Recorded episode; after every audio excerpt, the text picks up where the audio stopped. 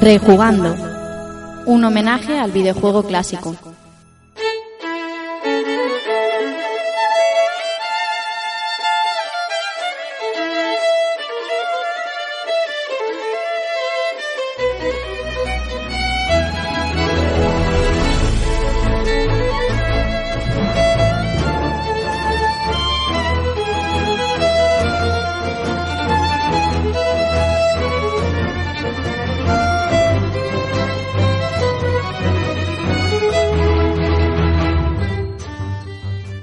Hola amigos, sed bienvenidos a Rejugando y recibid un saludo del que os habla, Rafa Valencia. ¿Y qué es esto de Rejugando? Preguntaréis. Bueno, pues a lo largo de este primer programa iremos dando algunos de los detalles de- del programa. Pero diré, pues básicamente que es un espacio donde cada 15 días tenemos pensado rendir homenaje a un videojuego clásico. Aunque ya sabemos que hay más compañeros del medio que lo hacen y lo hacen muy bien, Pensamos que hay tantos juegos que merecen ser recordados que vamos a aportar pues nuestro pequeño granito de arena y sobre todo pues aprender de estas obras tan grandes y a manejarnos en esto del podcasting que la mayoría somos nuevos o, o- o prácticamente nuevos. Antes de empezar a presentar a mis compañeros de camino voy a mandar un, un agradecimiento eh, enorme para mis compañeros de Pulpo Frito y para los compañeros también del Club Vintage por el apoyo que nos han mostrado mientras fraguábamos este proyecto y porque se han portado muy bien, hay una camadería brutal, eh, es algo inaudito. Desde aquí un agradecimiento a, a ambos podcasts que son, son gente enorme. Y ahora sí, ya voy a presentaros a los que van a ser hoy mis compañeros de camino.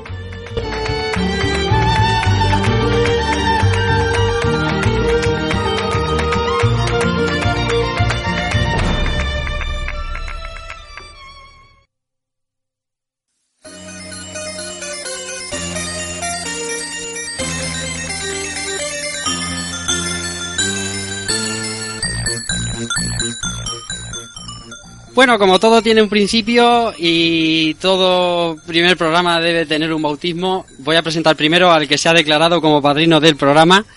Ese es ni más ni menos que mi compañero Antonio Serranio, a- alias Keko, de aquí en adelante. Buenas noches, Keko. Hola Rafa y, y contertulios, espectadores, Nada, un placer estar aquí esta noche en el, en el debut de, este programa retro que, que, estoy deseando ya comenzar. Sí, señor. Desde tierras aragonesas tenemos a un compañero que sabe más de retro que todos los demás juntos. Es mi compañero José Manuel Cristóbal. Muy buenas noches. Hola, buenas noches. Eh, bueno, abrumado por lo que me dices. Realmente no me considero que sepa tanto como dices y bueno, aquí entre todos la idea es intentar aportar, como has dicho antes, nuestro granito de arena y que entre todos eh, recordemos estas obras que están ahí para seguir jugándolas. Eso es, aquí estamos para aprender un poquito. Eh, también voy a presentar a mi amigo y vecino David Bernat, eh, presentador de Game Elche FM. Eh, presentador, no, perdón, director, presentador es mi, mi compañero Keko. Eh, David, buenas noches. Hola Rafa, buenas noches. ¿Qué tal? ¿Preparado, no? Aquí estoy y no voy a perderme, tío, el, el debut, el estreno de, de este programita. Tenía que estar aquí con vosotros. Sí, señor, y no esperábamos menos de ti, esperábamos ahí tu asistencia puntual, claro que sí. Tú ya sabes que siempre que pueda estaré con vosotros. Eso esperamos. Bueno, tenemos también con nosotros, como no podía ser de otra manera, compañero de GameMens, también Carlos Torres. Muy buenas noches, ¿qué tal? Muy buenas noches, una noche más aquí. bueno, la primera noche. Y nada, eh, con mucha ilusión también de, de empezar en este programa, que es un programa único, pienso yo. Ya veremos, ya veremos. Vamos a intentar eh, tener nuestro nuestro propio eh, forma de, de ejecutarlo, ya veremos. Este caballero en un futuro será el que desarrolle los videojuegos que analizará mi hijo dentro de 30 años, ¿no? Esperemos que, que sea así. Y tenemos también al compañero Pablo Novarese. ¿Qué tal? Muy buenas noches. Hola chicos, para mí es un placer estar aquí con ustedes y sobre todo participar en este tipo de programa y sobre todo de que vamos a hablar de digamos de mi juego favorito de, infancia. Sí, así que espero estar a, a la altura. ¿Cómo no? Claro que sí. Eh, pues sin más, vamos a pasar a, a, hablar del juego que vamos a hablar hoy, que no hemos dicho ni una palabra, estamos aquí todos callados y no y la gente, claro, lo habrá leído en el título, pero aún no sabemos de qué juego vamos a hablar. Hoy vamos a hablar de Sonic the Hedgehog 1, el primero para Mega Drive, el, el original. Y para hablar de Sonic, eh, me veo, nos vemos en la obligación de contar la historia de Mega Drive. Es una historia que va ligada una con otra necesariamente. O sea que si os parece bien, pasamos a contar un poquito la historia hasta la llegada de este the Hedgehog 1.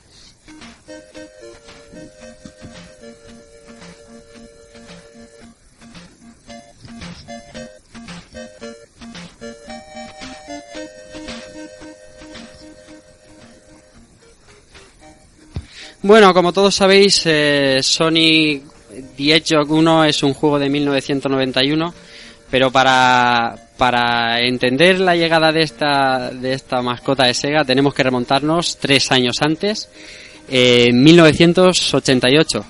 El mundo del videojuego doméstico estaba totalmente ligado a una palabra, y esa palabra era Nintendo la empresa toda, todopoderosa de Osaka que copaba, copaba el mercado mundial de una manera brutal. Sega ya estaba en el mercado tratando de competir con la todopoderosa NES eh, con su humilde Sega Master System, eh, Mark III en Japón, pero pese a ser más potente que NES, las cifras no mentían. Master System era un fracaso fuera de Europa y fuera de Brasil. Eh, para daros cifras, la Master System vendió 125.000 conso 125 consolas en los primeros cuatro meses y la NES 2 millones. Eh, nosotros aquí en España vivimos vivimos esto bastante bastante de cerca, ¿verdad, chicos? Sí, bueno, no sé si recordáis aquello de, de ven al mogollón, ven a la Nintendo. Sí, señor, sí, señor. Eh, Nintendo Nintendo era la arma de, del, del, ocio digital en las casas. Eh, De hecho, eh, una de cada cuatro casas eh, norteamericanas poseía una, una Nintendo. Era un dominio aplastante, brutal e incluso feo. Eh, ya, ya llegaremos a, a por qué era un dominio un poquito feo, un poquito abusivo. Eh, Sega, un poquito hastiada de esta situación, decide no gastar más esfuerzos en Master System y vende sus derechos a Tonka, que era una distribuidora de, de Estados Unidos. Eh, para conseguir un aumento importante en las betas será necesario crear un nuevo hardware. Eh, el CEO de Sega en aquel momento se fijó en los sistemas más potentes del momento, los hardware más potentes del momento, que eran la, la Commodore Amiga y la Atari ST. Y en 1988 crearon un hardware de 16 bits, que era el top en aquella época, a la que sería muy fácil portar juegos de los sistemas System 16 de Sega. Eh, aquellos System 16, aquellos arcades de Sega de finales de los 80, el 90 y tal. No sé si recordáis alguno en especial. Yo recuerdo eh, Altered Beast, el arcade de Altered Beast. Grandísimo. Y esta nueva consola iba a, iba a darnos la posibilidad de, de, llevar todo eso a nuestra casa de aquella manera, digamos, ¿no? Porque los ports eh, no eran pixel perfect, como se dice hoy en día, ¿verdad? No, hombre, hay que tener en cuenta que las condiciones y el hardware de las consolas era, era bastante inferior, entonces se mantenía un poco la esencia de, de la jugabilidad, pero gráficamente di distaban un poco del original. Sí, señor, sobre todo en sonido, en sonido yo recuerdo, por ejemplo, el que hablábamos de Altered Beast, el sonido con el arcade dejaba un poquito, la comparación con el arcade dejaba la consola un poquito pero bueno, lo importante es que tenías el juego que estaba en los recreativos, lo tenías en tu casa. Eso era un poquito lo que Sega quería en el momento para intentar intentar domesticar a la bestia de Nintendo, ¿verdad? Hombre, la jugabilidad tampoco es que fuera tan tan similar. Yo recuerdo en el Altered Beast que has comentado que en arcade iba más fluido, entonces se notaba un poquito en Mega Drive que iba, no sé, como que le costaba un poquito más. Pero en el fondo es lo que tú dices, que la tenías en casa y eso es un, era un lujazo. Yo pienso que también siempre ponemos el ejemplo de Altered Beast porque eh, al final fue, me imagino que entraremos luego en ello, pero creo que fue, creo no, fue el juego con el que salió la consola al mercado. Sí, señor. Y es, es el típico ejemplo que se pone siempre para, para, para validar la calidad de las conversiones arcade de Sega. Hombre, a ver, tampoco es que la recreativa fuera gran cosa bajo mi punto de vista. Cierto, que visto con los años tienes Hombre. toda la razón. si nos ponemos a mirar ahora mismo el tema de cómo es ahora, a mis- ahora mismo recuperarnos el Altered Beast de recreativa y el de Mega Drive, pues hombre, la conversión probablemente no era pixel perfect, pero bueno, Era más que tampoco, es que aceptable, había, tampoco había mucho material sobre el que trabajar, por así decirlo. Sí, señor. eh, eh, a diferencia Yo de creo- recuerdo, pues eso. yo eh, creo, yo música- creo que, sí, sí que, que igual la, la adaptación, a lo mejor la conversión más fidedigna, tanto gráfica como a lo mejor jugablemente, quizás radique en el Alien Stone, por ejemplo, que se parece, hombre, no digo que sea igual que la recreativa, ¿no? Pero, pero incluso casi que se conoce más, ¿no? La, la edición de Mega Drive que la, la arcade. Y en cuanto a eso, decir que por eso a lo mejor Sega se decantó un poco por hacer algunos juegos exclusivos para la consola, porque si recordamos, la saga Street for Rage, mm, si- vamos, si no, si no me equivoco, mm, no existe como versión arcade. No, no, no, No, no, desde luego, claro. Es directamente a consola por eso mismo, para que no hubiera un, un referente y que, y que pudiera pecar de eso, ¿no? De que no fuera una conversión perfecta. Como pasaba, por ejemplo, con, con los Final Fight de Super Nintendo. A un player. Por, En cuanto- efectivamente. En cuanto a lo que habéis comentado de- del tema de las adaptaciones, no sé si os acordáis de otro juego antiguo, el, el Toki, que fue una adaptación de, Sí, señor. de, de un arcade a, a Mega Drive, que, pues, que la verdad no era fiel del todo a, la, a lo que es a, a lo que era la, creativa, sobre todo en el tema de la dificultad, pero para, para lo que se, para lo que es un, juego de esa, de esa época y esa adaptación, la verdad que está bastante bastante conseguida. No sé si os acordáis ahora mismo. Sí, sí, sí, yo lo tengo presente totalmente, tanto el arcade como como, como la conversión a, a Mega Drive. Pero yo creo que eso con lo que decía José Manuel, luego visto con el tiempo las conversiones, los juegos arcade tampoco eran lo que lo que la, la, la maravilla, la octava maravilla, no, no, eran yo que sé, eran conversiones bastante bastante dignas. Bueno, lo que sí que se nota bastante una mejora sustancial es en la comparación con los ports de arcade a lo que había antes, a NES, a Master Sí. System, etcétera. Ahí sí que de, de verdad se ve un salto cualitativo bestial. Sí, sí. Pues ahí es- Sega eh, empezó a hacer jugadas a ese- en, en ese sentido, en llevar la, la recreativa a tu casa. Y fue cuando empezó la, la guerra brutal en el aspecto mediático con aquel mítico Genesis Does What Nintendo Don't. Es, o sea, es, no se puede traducir eh, literal al castellano, pero es como Genesis, que es Mega Drive en, en mercado norteamericano, eh, lo que lo que Genesis puede hacer y Nintendo no, por decirlo de alguna manera. No sé si aquella aquella aquella campaña la tenéis que recordar obligatoriamente. Aquello fue mítico, aquello fue algo muy muy muy agresivo. Sí, bueno, las revistas, todos sabemos lo que pasaba, se, se llenaban de estas publicidades, por decirlo así, ingeniosas entre comillas o mordaces. Y De las bueno, que Sega- eh, de las que final Sega es máximo la- exponente. La, atención por algo siempre. Se- Sega en, su- en esas en esas publicidades mordaces, como tú dices, era siempre máximo exponente. No sé, en aquella época no se cortaban no se cortaban nada. Yo recuerdo cuando sacaron la de también la de Street Fighter, que el la del Champion Edition y el Super Street Fighter, que siempre hacían alusión a, a los megas que tenía el cartucho como, como un poco diciéndote Super Nintendo no tiene el cartucho con tantos megas o, o si siempre iban tirándole la, la, la pullita, ¿no? Comprensible porque Nintendo era el rival a batir, entonces era una especie de publicidad al estilo Diario As, Diario Sport, una, una cosita así. Sí, señor. Sega, Sega sobre todo juega, eh, juega más con el tema de, del hardware, digamos, eh, dando, dando publicidad de, de que su máquina podía hacer más y, y mostrar más. Sí, siempre estaban con publicidades sobre su procesador, sobre su... Sí, efectivamente. Sobre Es un todo- poco, es un poco lo, lo que vemos de Play 3 contra, contra Xbox, Sí. ¿no? La historia nunca acaba. Exactamente, Que- es una, una batalla. Y eh, ahora, vi- eh, viendo el anuncio de Genesis Tower Nintendo, eh, veo el Moonwalker de Michael Jackson, Spider-Man de Mega Drive eh, y un montón de juegos que aquí no, no han sido muy importantes, juegos de fútbol, de boxeo, juegos que aquí han pasado un poquito desapercibidos, bueno, excepto, excepto Moonwalker, aquella maravilla de, de Mega Drive Un juegazo. brutal. Bueno, pero esto, esto a Sega le sirvió para plantar su máquina en el mercado, sí, pero ah, había un enemigo a batir y ese enemigo a batir sin duda era Mario. Era la mascota de Nintendo que tenía una fuerza brutal, que tenía un carisma tremendo entre los jugadores, era lo que asociaba a todo el mundo eh, con Nintendo.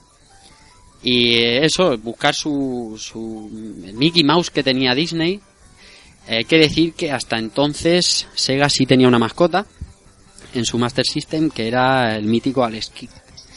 Poca gente le sabrá eso, ¿eh? Eh, bueno, depende de la edad, de- to- todo depende Bueno, un poco sí, de la edad, claro. Hombre, yo te voy a decir una cosa, a mí me sorprendió bastante hace poco cuando estuve un poco eh, documentándome para el programa y tal. Mm, No sab- yo no sabía eh, que Alex Kidd era, era una, una mascota como tal de, de Sega. Pensaba que era otro, otro título más, pero no al punto de ser la mascota previa a, al, al erizo azul. De hecho, Sí, tenía un juego previo, ¿no? Al, al de Master System 2 o algo así. El Mi- Miracle, In Miracle World era el segundo, puede ser. Ese es el de, ese es Sí. el de Master, sí. Pero no, se- recuerdo que había dos. Sí, habían dos, habían dos en Master. Sí. Sí, pero, pero que me sonaba que el, El de Shinobi In puede ser. Puede ser Shinobi- Alex Kidd en. Shinobi World. Sí, posterior, sí, es ese, posterior. ese era el otro, sí. Sí. Eh, No, eh, el Shinobi War creo que era eh, el último, ¿eh? De la sí, saga. exactamente. Sí. Eh, Era el último. Eh, el primero era eh, el Miracle War. Yo no sé si recordáis, a- alguno viene ahora, a ver, no la hemos puesto en la portada de Alex Kidd, porque Alex Kidd venía a la ROM de Master System 2, pero previamente tuvo una portada, era un juego físico. La portada era era lamentable. Era, era Bueno, salía bueno. el muñeco rubio eh, estirando el puño, el puño se transformaba en una especie de kami, es que era una portada Tengo, tengo que decir una cosa, ya, y ya como diseñador gráfico. El tío que diseñaba las portadas de Master System, eh, a día de hoy, no sé si le habrán cortado los brazos. Porque, que por ejemplo, el mítico juego de. que era el, el Estrella del norte, pero aquí lo cambiaron. Que era. Battle. Que la portada se base en la esquina, en, un pie dibujado al estilo, por ejemplo, Mortadelo y Filemón, Mm. me parece grotesco. Pues sí, la portada de Alex Kidd era, era realmente lamentable. Eh, eh, claro, intentar competir contra Mario, una, una mascota como Alex Kidd, que el juego, el juego para mí era muy entretenido, a mí el juego me, me, me encantaba, pero llegar a los niveles de Mario, yo no sé vosotros qué pensáis, pero yo eh, creo que no estaba a la altura ni muchísimo menos. Ese estilo plataformero con sus bosses, bueno, con- perdón, con, con sus jefes y demás, pero vamos, para mi gusto en aquella época Mario era, era superior. Y ojo, tenía una Master System con el Ice Kid integrado, pero siempre iba a casa de, de alguna amigueta y a ver si tenía la Nintendo encendida y a jugar al Mario. José Manuel, ¿a ti qué te, qué te pareció, qué te parecía la batalla Alex Kidd versus Mario? Es que, no sé, bajo mi punto de vista, yo creo que el que pensemos o el que, o el que se crea que Alex Kidd era la mascota de Sega, no sé, yo no, no creo que aquí no se percibía como tal. Aquí desde luego eso- sí, aquí estoy de acuerdo contigo y con Keiko. Aquí a lo mejor no se percibía así, pero en, en las oficinas de Sega eh, yo creo que casi sin duda ninguna era así. Sí, pero en resumidas cuentas, si eso no, si eso no, no llega al- a los consumidores, a los que en ese momento jugábamos con la Master System, si simplemente veíamos en un Alex Kidd el juego que venía precargado en la ROM, un juego en el que todo el mundo podía jugar, eh, no sé, eh, mm, para mí nunca mm, sé que era el, el- la antigua mascota de Sega, Mm. pero en su momento nunca lo percibí como tal. No sé, es, es, es difícil de explicar. Sí, sí, O sea, sí. Yo hablo muy mal de la, de la promoción de Sega de esa propia mascota, al menos en este mercado. Que además, antes cuando, cuando estábamos comentando el, el contexto anterior a Mega Drive eh, con NES y demás, yo creo que también, por ejemplo, eh, al menos en mi entorno Master System, yo en ningún momento pienso que ha sido una consola que fue un fracaso. No, no, aquí desde luego que no, por supuesto, no, no. O sea, eh, porque yo prácticamente con toda la gente que he conocido, eh, de hecho tengo más conocidos con que han sido poseedores de Master System que de NES. Entonces, Yo claro, también. eh, sí, aquí también, si te aquí pones- en... Si te pones a pensarlo, la NES eh, sí que tenía mucha gente que la tenía eso, pero no, aquí la Master System también fue un, fue un triunfo hasta incluso tiempo después de haber salido Mega Drive. Sí, aquí también, aquí en esta zona de, de- del levante español, también Master System fue todo un pelotazo. Sí, pero, eh, a lo mejor eh, se hizo, entre comillas, famosa la Master System por otros juegos, por ejemplo, lo que, lo que comentasteis.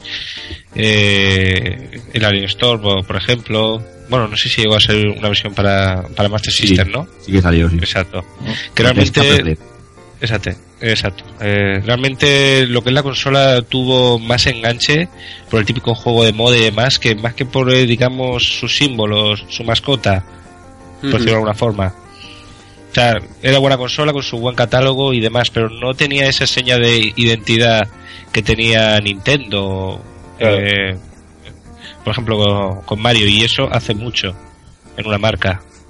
Es que Claro, bueno.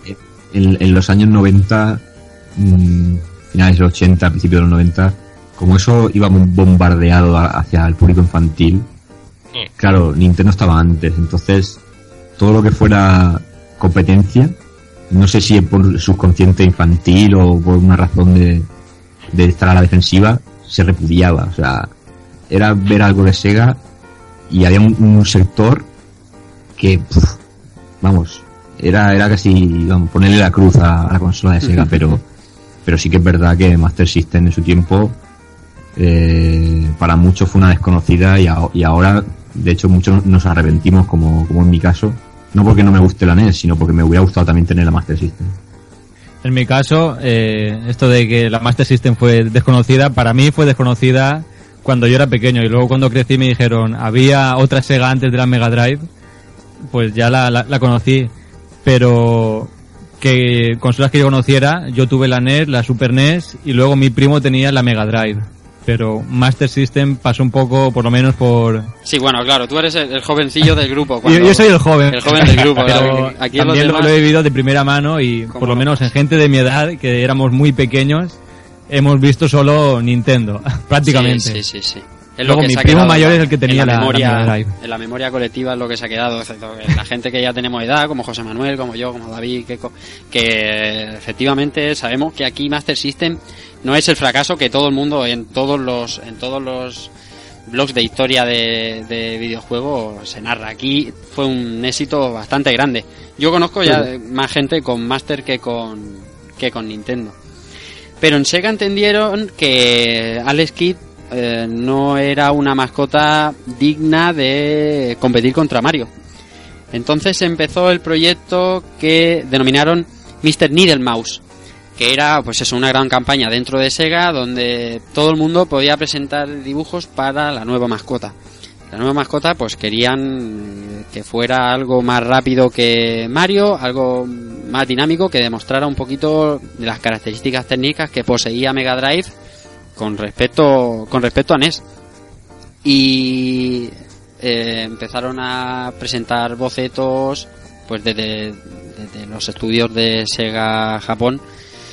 Eh, se presentaron muchos diseños. Se presentó un, un bulldog, un bulldog con unas gafas de sol eh, y un aspecto así como no sé deciros dejado dejado de de por diosero se presentó un, zorr- un zorrito americano zorro no un lobo americano un lobo con, con la camiseta con las bandas rojas y blancas y las estrellas americanas se presentó también un muñeco muy parecido con un peinado así a lo Bar Simpson Y también se, presen- bueno, se presentaron un montón de, de dibujos que luego sí se han aprovechado en, otros, en otras iteraciones de Sonic.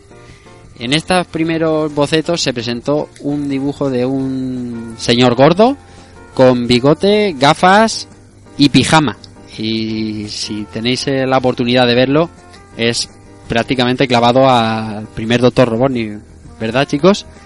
Sí, sí. Yo creo... Y quizás sea el diseño que más parecía al producto final, que acabaría apareciendo en el juego final. Sí. Señor. En el mismo boceto aparece el, el mismo diseño, el diseño del que luego sería Robotnik, haciendo saltos, haciendo ataques. Pero en Sega querían que el juego fuera realmente sencillo, que con un solo botón eh, pudiera ejecutar todas las acciones el, el personaje. Eh, ya sabéis que Mario tenía dos botones, el salto y correr o disparar. Y en Sega querían por todo que fuera algo muy sencillo para que fuera más accesible a, como decía Keiko antes, al público infantil. Esto estaba todo muy orientado al público infantil.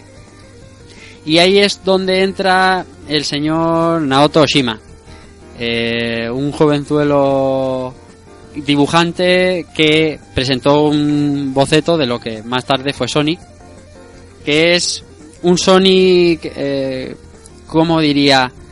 Como aquel Sonic de la primera serie de Sonic el Erizo, que estaba como mal dibujado, como, como, como si fuera dibujado por un niño. Sí. Lo recordáis, ¿no? ¿Recordáis aquella serie de Sí, sí. Sonic el Erizo? Perfectamente. A mí el diseño de este primer Sonic que dibujó el señor Natoshima me, me, me recuerda muchísimo al de, al de aquella serie de animación. Curiosa, por cierto. Y eso, pues tenía mucho más pelo, una expresión facial más tensa. Y la- las botas, eh, en las botas llevaba hebillas y eh, esto me, me chocó mucho al averiguarlo, que yo no, no tenía ni idea. Y era porque en el momento que se dibujó a Sonic, eh, eh, era el lanzamiento del disco Bad de Michael Jackson. Que si recordáis el póster promocional, eh, salía Michael Jackson con unas botas casi hasta las rodillas llenas de villas. Recor- Sí. no sé, y eso era. y al chico, a Naotoshima, le, le chocaba mucho y dijo: Esto tengo que meterlo yo aquí en esta mascota.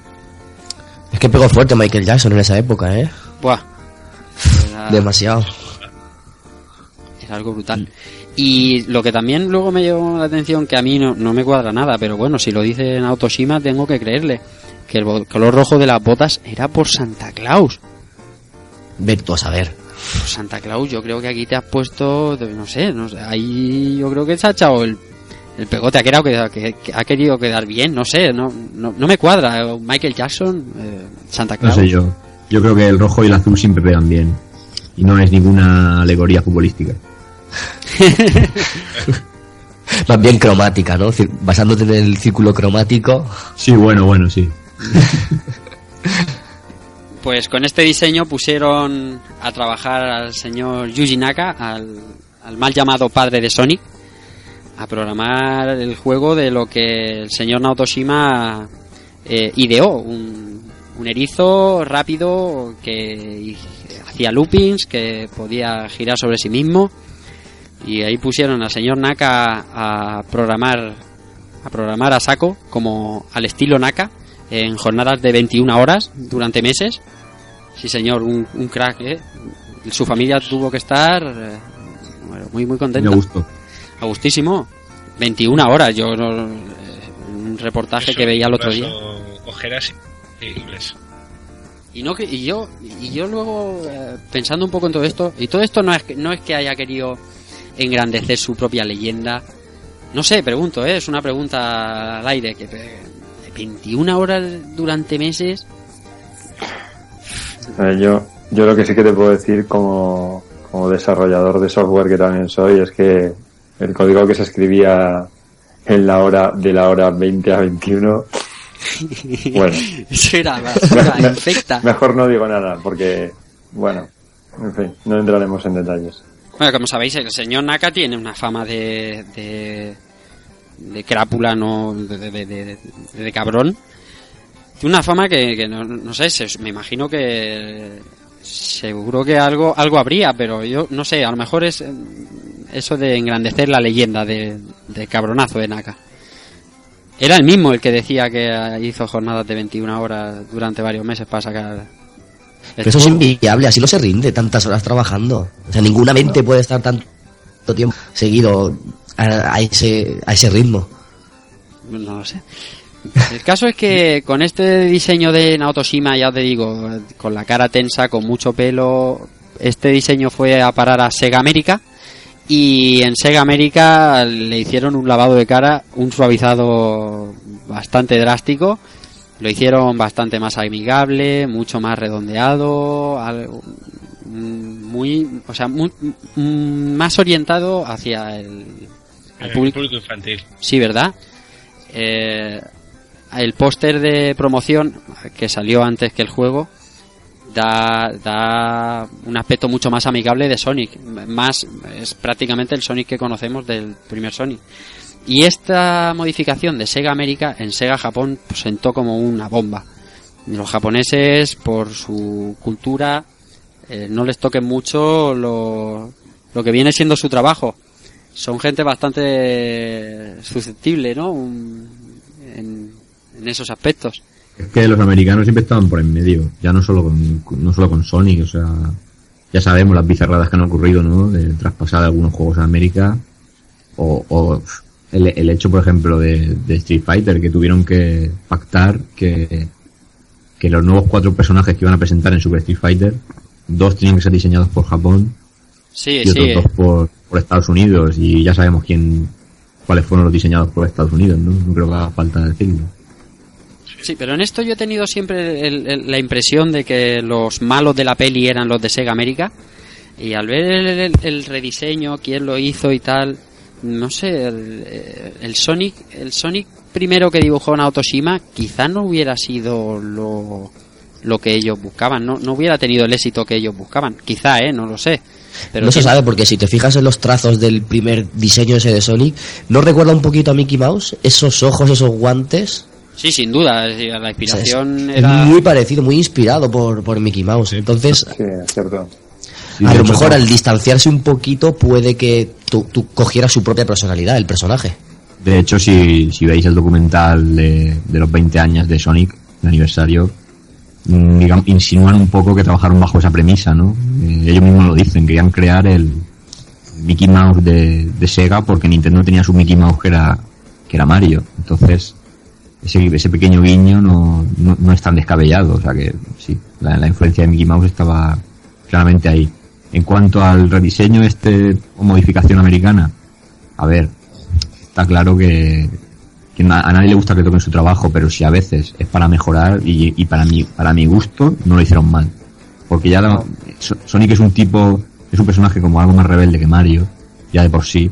Entonces, si tú le mantienes esa personalidad no hay problema, pero el diseño quizá había que redondearlo un poco, ¿no? Que fuera un poco más esponjoso para, para el público infantil, por decirlo así. Sí, pero fíjate el- que tampoco tampoco fue el último rediseño que, o sea, no, no fue el- no fue el diseño definitivo para todos los mercados, porque cuando se lanza en el mercado PAL en Mega Drive, la, par- la portada también tiene los rasgos de Sonic un poco más suaves que el diseño de la portada americana. La Sí, portada señor. americana sí que sí que coincide bastante con lo que es el póster eh, que se presentó a Japón, pero bueno, prácticamente es idéntico, solo que invertido. O sea, Sí, sí. está como en modo espejo pero la portada la portada de la versión europea con el fondo rosa que todos conocemos y, Y los muñequitos. todavía más suave Sí, sí, sí, sí. Bueno, yo quería añadir que la forma esta circular eh, le dio un poco la vida a- al tema este de Sonic y cuando hace la rueda es un poco la, la forma, ¿no? Le dio forma a lo, lo que es el movimiento. El clásico, la clásica Sí, Bola, te refieres ¿no? al, al spin. Eh, la, el spin estaba bastante bien dibujado y casi casi igual eh, en el primer dibujo de, de Naoto Shima. Claro, pero eh, la bola tampoco, es que la bola tampoco era, tampoco hay muchas formas de hacer a Sonic en, en bola. Lo primero se le veía como más el gesto, como más la cara mientras giraba y tal. Eh, luego eso se eliminó y se hizo prácticamente una bola sólida. Sí, como básicamente un erizo. Un erizo cuando se enrolla no se le ve lo que el, la cara. Porque, o sea, en parte eso yo creo que hicieron bien. El amigo Oshima tenía miedo de que en Estados Unidos no supieran lo que era un erizo. Eso es otra cosa que me chocó mucho. Que no, no supieran identificar lo que era un, un erizo. Sí. No sé si es porque no, no- es muy común en ciertas zonas de Estados Unidos o, qué, pero pero bueno, tampoco no creo yo que yo creo que carece bastante de, importancia. Por ejemplo, Knuckles es un equidna y no tengo ni idea de lo que es. Sí, pero bueno, si nos atenemos, por ejemplo, al diseño de Mickey Mouse, salvo por pequeños detalles, cual- cualquiera diría que eso es un ratón. Porque, para empezar, es bípedo, con lo cual ya partimos mal de la base. Y Hay que es eso, es- No, no, sí, quiero decirte. Que si la gente se extrañaba de eso de Sonic, mm, hay que fijarse. Por ejemplo, el pato Donald tenía mucho más rasgos de, de pato que Mickey Mouse de ratón, ¿no? Pero es que, a ver, cuando te entra, un- te entra una idea en la cabeza y la plasma, es una cosa tan personal de cada uno que, que simplemente es, es acertar. Y en el caso de Sonic, yo creo que más allá de que pudiera ser un erizo o si se inventa que es cualquier otra cosa, el diseño de Sonic es perfecto. Pues sí. Y así, con rediseños y con modificaciones de última hora, eh, llegaron a buen puerto y el día 23 de junio del 91, eh, y un día más tarde aquí en, en Europa, fue presentado Sony. Los japoneses, que eso es otra cosa que no, no tenía el dato, eh, fueron los últimos en, en tenerlo en su, en su dispositivo. Tardaron un mes más, fue el 23 de marzo es, eh, eso no, desde luego no es nada común, es, es un caso excepcional. Ahora sí, los lanzamientos son casi mundiales, pero en el 91 un lanzamiento primero o casi a la par en Estados Unidos y en Europa y después en Japón, un, un juego desarrollado en Japón, es algo que En aquella época se ve que Sega no, no estaba. Pero no podía hacer, por, por, por, decir, una, por decir alguna forma, eh, luchar contra Nintendo. No, por eso, Por por eso lo digo. digo, que, que está bien que, que tuvieran que salir un poco de Japón y buscar otros mercados por lo que tú dices, porque porque el reinado de Nintendo en Japón era asfixiante, como que dice, entonces... Eh, eh, era un monopolio, básicamente. juego, como podéis imaginar, eh, fue un éxito rotundo, pero tremendo. Eh, mostraba las, las características que quería Sega eh, poner encima de la mesa sobre su consola. Un juego rápido, un juego muy colorista, eh, muy accesible. eh, y el, el, el éxito en ventas no, no tardó mucho en llegar. Y llegados a este punto, el CEO de el CEO de Sega América, que era un ex de Mattel, de Mattel Toys, es, plantó encima de la mesa la posibilidad de poner el juego junto con la consola. Claro, esto era la primera vez que se veía que se veía algo así, o sea que había una idea de este tipo de implementar el juego que más vende de tu consola con la consola, regalarlo, ponerlo gratis. Y eh, a los CEOs de Sega Japón esto le, le- sonó a, a tú estás loco, tú quieres hundir la, la compañía sin duda ninguna. Para Sega Japón fue un movimiento, como diría, demasiado arriesgado. Pero eh, el CEO de Sega América eh, estaba convencido de que iba a ser el, el, boom definitivo que le hacía falta a Mega Drive para llegar a los hogares de todo el mundo, ¿no? Y así empezó el bundle de, de Sonic 1, que le hizo vender nada más y nada menos que la desdeñable cifra de 15 millones de Mega Drive. 15 millones de consolas en el 91 era una burrada, ¿no? Una bestialidad. Sí. Yo creo que fue el mejor acierto, ¿no? Eh, poner la Sonic regalado con la consola fue la, la forma un poco de publicitar y, y que se vendieran tantos, ¿no? Pero eh, la, la jugada reconoceremos que, bueno, hoy en día ya la vemos un poco normal, ¿no? Cualquier consola, eh, su juego blockbuster, lo pone en un bundle y te lo vende. Eso lo vemos hoy en día eh, Normal, normal. ¿no? Incluso después lo hizo Super Nintendo con Street Fighter o con Super Mario World. Pero entonces Sega, eh, yo creo que ahí arriesgó, arriesgó mucho en una técnica de marketing que hasta el momento era, era, era, porque no no se había visto nunca, vamos.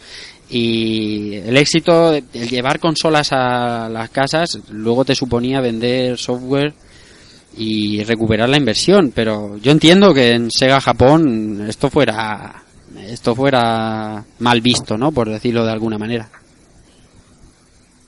Hombre, era eso, la incertidumbre, más que nada, que para una empresa ya sabemos que, que el arriesgarse no, no gusta, ¿no? Pero ahí está, esa promoción fue pionera y bueno, ¿qué vamos a decir? Super Nintendo, como bien decíais antes con el pack que hizo de Street Fighter, eh, se lo comió todo después y repitió la repitió la fórmula de Sega y, y se hizo la reina, con lo cual quiere decir que la, la, idea de Sega no era, no era nada mala en absoluto y como comentáis, hoy en día es, es lo que manda, ¿no? Es, Parece normal. Otro que recuerdo yo de que vendieron también un montón, la, el juego de Tetris para Game Boy, que también hizo Nintendo, ahí también se, se coronó, ¿no?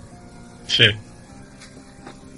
Pues llegados a este punto, con, con Sega en todo lo alto, con Sony súper famoso, eh, también recuerdo que incluso en encuestas a niños, bueno, esto es un poco técnica de marketing, eh, en, en encuestas a niños preguntaban eh, a quién conocían más, a Mickey Mouse y a Sony, que Sony quedaba bastante por encima. Las campañas de marketing, ¿no? De aquel entonces. Eh, pues eso, llegados a este punto, os vamos a poner una canción que nos brinda el amigo José Manuel Cristóbal. Es un remake del, de la mítica Green Hill. Se llama Speed of Sound. Y enseguida vamos a contar lo que nos pareció en aquel entonces, a los que tenemos edad, eh, Sonic en nuestras casas.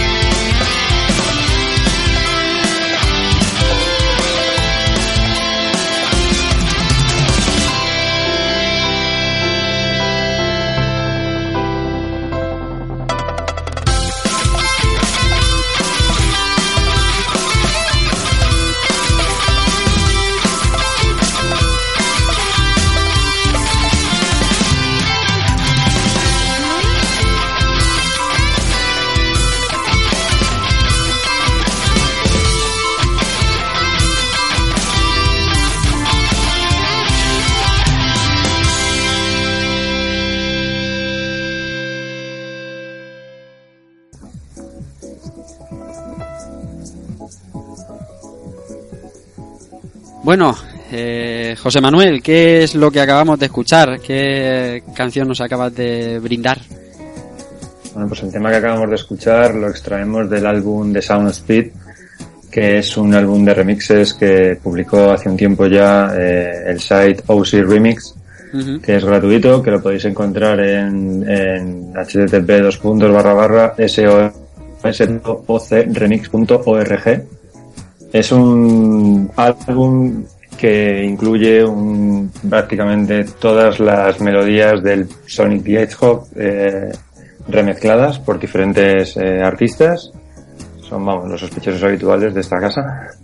y os recomiendo que lo descarguéis y lo, y lo escuchéis porque realmente es un álbum que tiene mucha, mucha calidad. Sí, señor, yo lo he estado, pues, lo he recuperado ahora con, con este análisis y efectivamente me parece brutal. Hay canciones eh, que sí tienen ese alma de, de las, de las de Sonic, pero están totalmente cambiadas. Emocionante, desde luego emocionante. Pues ahora vamos a buscar a los niños que llevamos dentro y vamos a hablar un poquito de qué nos pareció a nosotros, a los, a los más viejos del lugar, qué nos pareció Sonic al llegar a nuestras casas o a verlo en un supermercado, a ver cómo fue esa primera experiencia con Sonic 1 de Mega Drive. Y José Manuel, ya que estás hablando tú, cuéntanos un poquito aquel José Manuel niño. A ver, pues yo la primera vez que, el primer contacto que tuve con, con Sonic eh, fue en un supermercado con la típica, el típico stand que ponían de Sega con, con una pantalla de 14 pulgadas arriba, con una Mega Drive y un mando, y una cola de niños casi interminable haciendo tardes completas para cogerla y jugar unas partidas. Y vamos, era increíble. O sea, cuando digo colas de gente es que mm, entrabas, entrabas al súper y había siempre como del orden de 20, 25 niños esperando a que les llegase su turno. Era como un recreativo gratuito. Era así fue el impacto que, tuvo en la gente. Esa definición de recreativo gratuito define muy bien aquella época, aquella, aquellas colas de niños, como dices, que, que es cierto, sí, sí, sí. Luego ya lo, ya lo pude jugar más adelante ya, pero la primera vez que, o sea, el primer impacto fue ese. Y es algo que no se me va a borrar de la, de la mente en mi vida.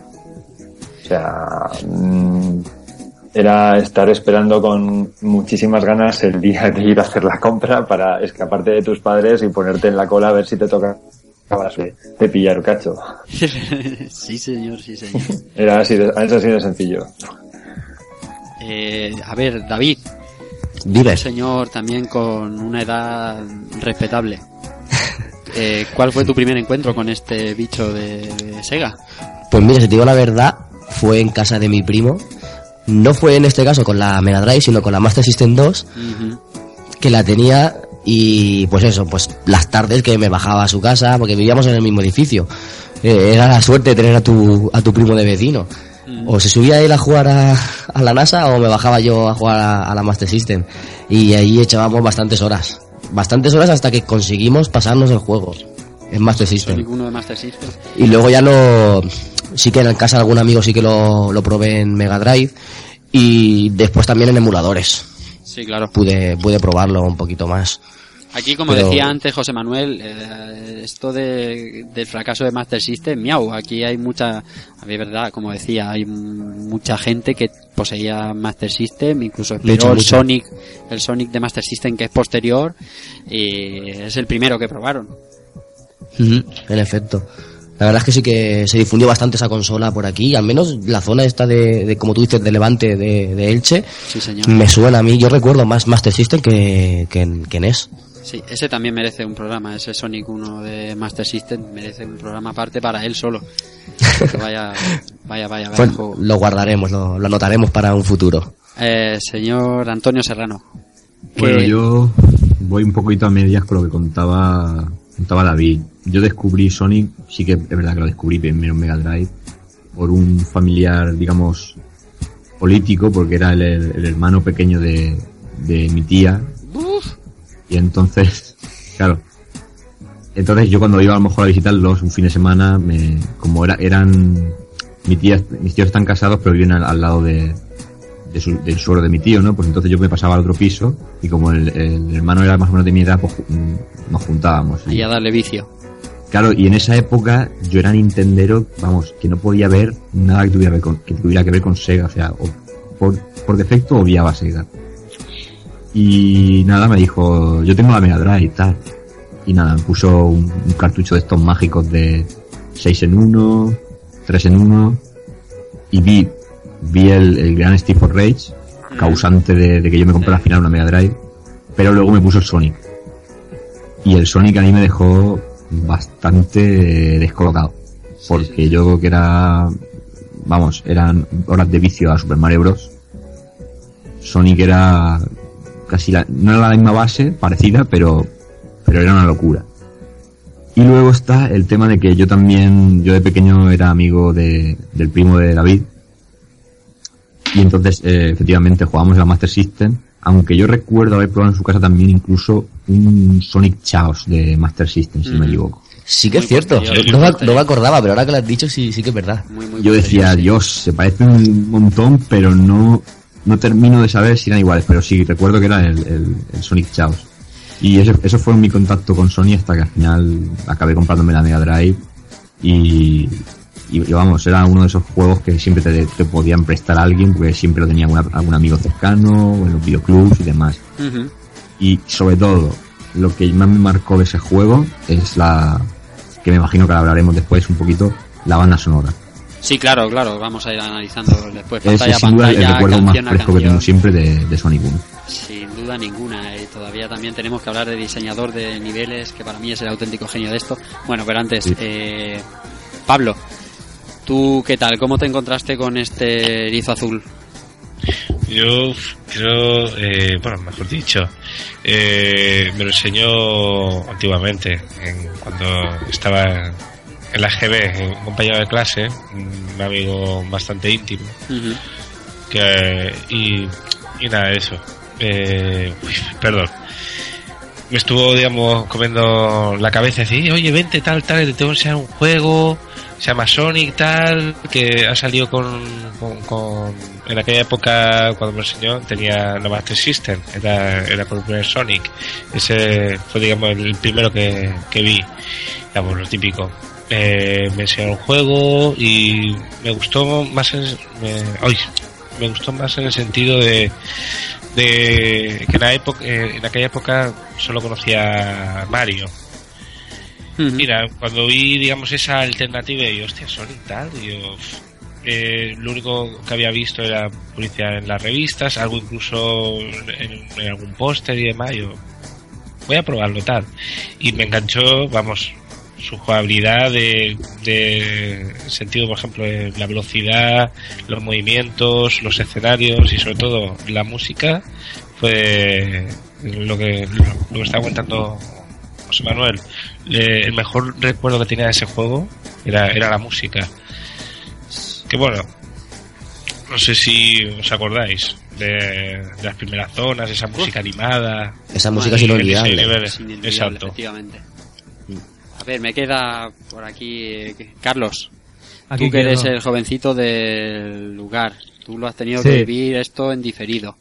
Bueno, yo sí, lo he, lo he visto un poco más avanzado en mi edad y eso, en casa de, de un amigo, del hijo de un amigo de mis padres. ¿Qué te parece? y, y bueno, estamos ¿Y las ahí en el campo ¿Cuáles son y vi ese juegazo. Ajá. Y también estamos viendo, por aquel entonces salió la película Total Recall de Arnold Schwarzenegger.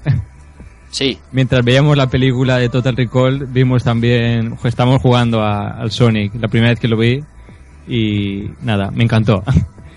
A partir de ahí, bueno, no tenía yo la consola ni nada, pero cuando empezaron a salir los, emula- los emuladores en Windows 98, sí. es Ahí el empezó- primer emulador el que, que, que ejecuté. Empezó el festival de rol. Sí, y, Y sin y internet. nada. Y sin internet, por supuesto. Eh, fue gra- gracias a mi padre, mi padre siempre ahí, es el que el que me dio el emulador con, con varios rooms de, de Sonic y de, de varios de, de Mega Drive. Y ahí pude... Darle, darle la mandanga que necesitaba. Ahí está. Pero bueno, mm, lo vi por primera vez en el campo este y luego ya lo toqué, bueno, no lo toqué bien, no me lo pasé. Cuando lo pasé en verdad fue en mi casa con un ordenador. Es una pena, pero bueno. Sí, bueno, es una pena. Bueno, luego hablaremos más a fondo de eso, sé si es una pena o ya veremos, ya veremos.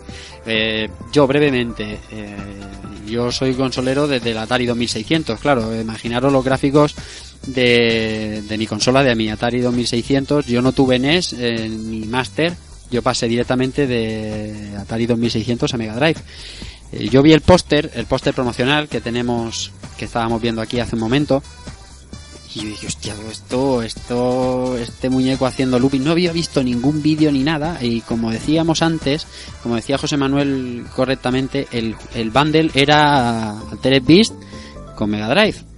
Pero hubo una- un pequeño espacio de tiempo en el que comprabas Altered Beast con Mega Drive, pero también te llevabas Sonic. No sé si recordáis ese pequeño espacio de tiempo en el que Sonic no venía dentro de la caja, te lo daban aparte, pero también te lo regalaban. Sí.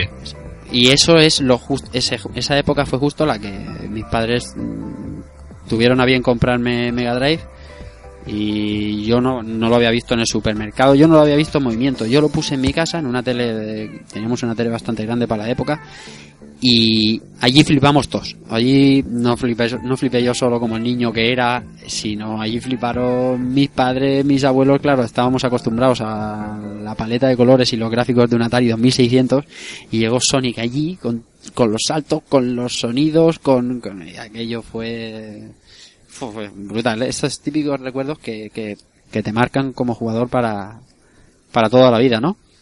Pero bueno, Rafa, di la verdad. No compraste la Mega Drive por Sonic.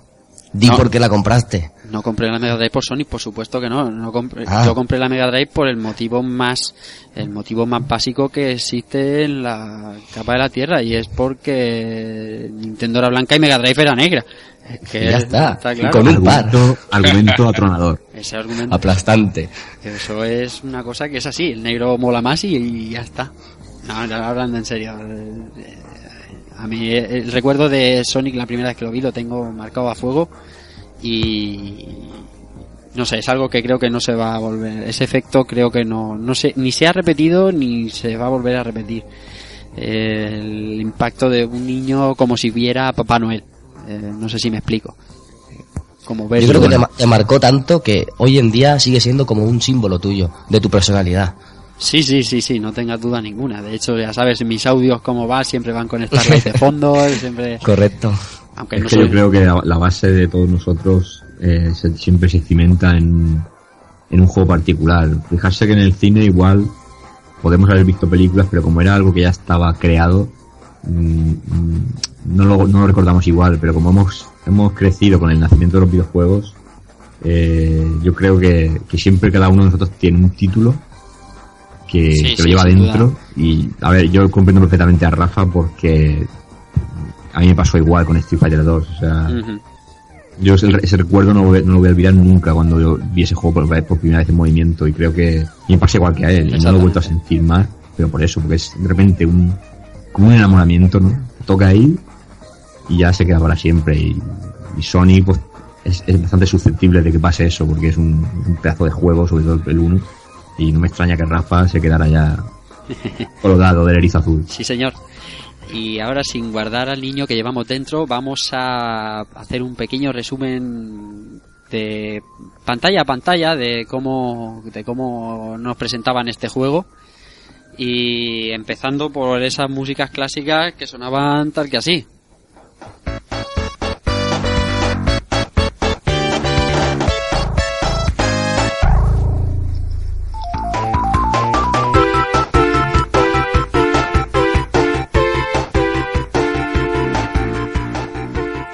Green Hill, señores, eh, la, la pantalla más... Eh, ¿Cómo decirlo? El- Mítica. Sí, La más sin- jugada. Sin, hombre, sin duda la más jugada, la más mítica. La más jugada sin duda. el- la carta de presentación de este título, por ejemplo, José Manuel, Green Hill, ¿qué me cuentas? Mm, Green Hill es increíble. O sea, el, el diseño, el diseño del primer nivel es prácticamente perfecto. Como Te carta de presentación, Te deja eh, enseñar, te enseña todo lo que te va a poder dar el juego eh, te enseña la velocidad, te enseña la facilidad que vas a tener para controlar al personaje. Eh, es prácticamente perfecto, como digo. Y además la evolución de los, de los tres niveles te lleva al punto exacto donde te quiere dejar el juego. Que es con la sensación de que esto va a ir todo el rato a toda leche para que pasando a la siguiente pantalla, ¡pum! Diga, espera, que esto no es así. No sé si me explico. Sí, señor, te explicas perfectamente. te- Entendemos todo. Era, un- era una puesta en escena eh, que, que demostraba todo lo que querían que supieras del juego en, en muy pocos segundos, ¿verdad? En, en la primera pantalla que te puede durar 30 segundos. Bueno, 30 segundos ahora. A lo mejor entonces te duraba dos minutos y medio, pero te enseñaba, como tú dices, todo lo, lo que querían que vieras de este juego. Chicos, ¿alguno Y más yo que creo me- que a nivel estético eh, sentaba las bases icónicas de lo que es el, el mundo de Sonic, ¿no? Al, al igual que Mario tenía esas colinas verdes con ojos o montañas y esas, nu- esas nubes Esas con nubes. ojos y demás, yo creo que, digamos, el mundo de Sonic o la casa de Sonic, digamos que es esta, es esta zona por la que empiezan casi todos sus juegos. Eso iba a Y- comentar. Claro, y, y- yo creo, para mí si me dieran un juego entero basado en, en esta, en esta fase, yo no me quejaba porque a partir de aquí el juego empieza a coger una dinámica de fases bizarras que están muy chulas también, pero, pero yo como fase me quedo con Green Hill Zone de largo. Sí, señor. Eh, por hacer alguna, eh, por hacer mención, eh, el diseñador de niveles, Hirokazu Yasuhara, un auténtico genio. Para mí, el auténtico, el auténtico genio de este equipo, de este Sonic Team, de este grupo AM8. El diseño de niveles de Sonic para la época, eh, ya sabéis, venimos de Mario, venimos de juegos de Golden Access, de juegos bastante planos era algo era algo muy innovador, ¿verdad? Es, es alucinante el diseño este de niveles. El, como ha dicho Keiko, ese mundo, eh, ese universo en el que te, te ves inverso cuando ves esos personajes. es- la verdad es que es, es una delicia. Y esos sprites es una delicia. Y he de decir que este juego a mí me trae cierta...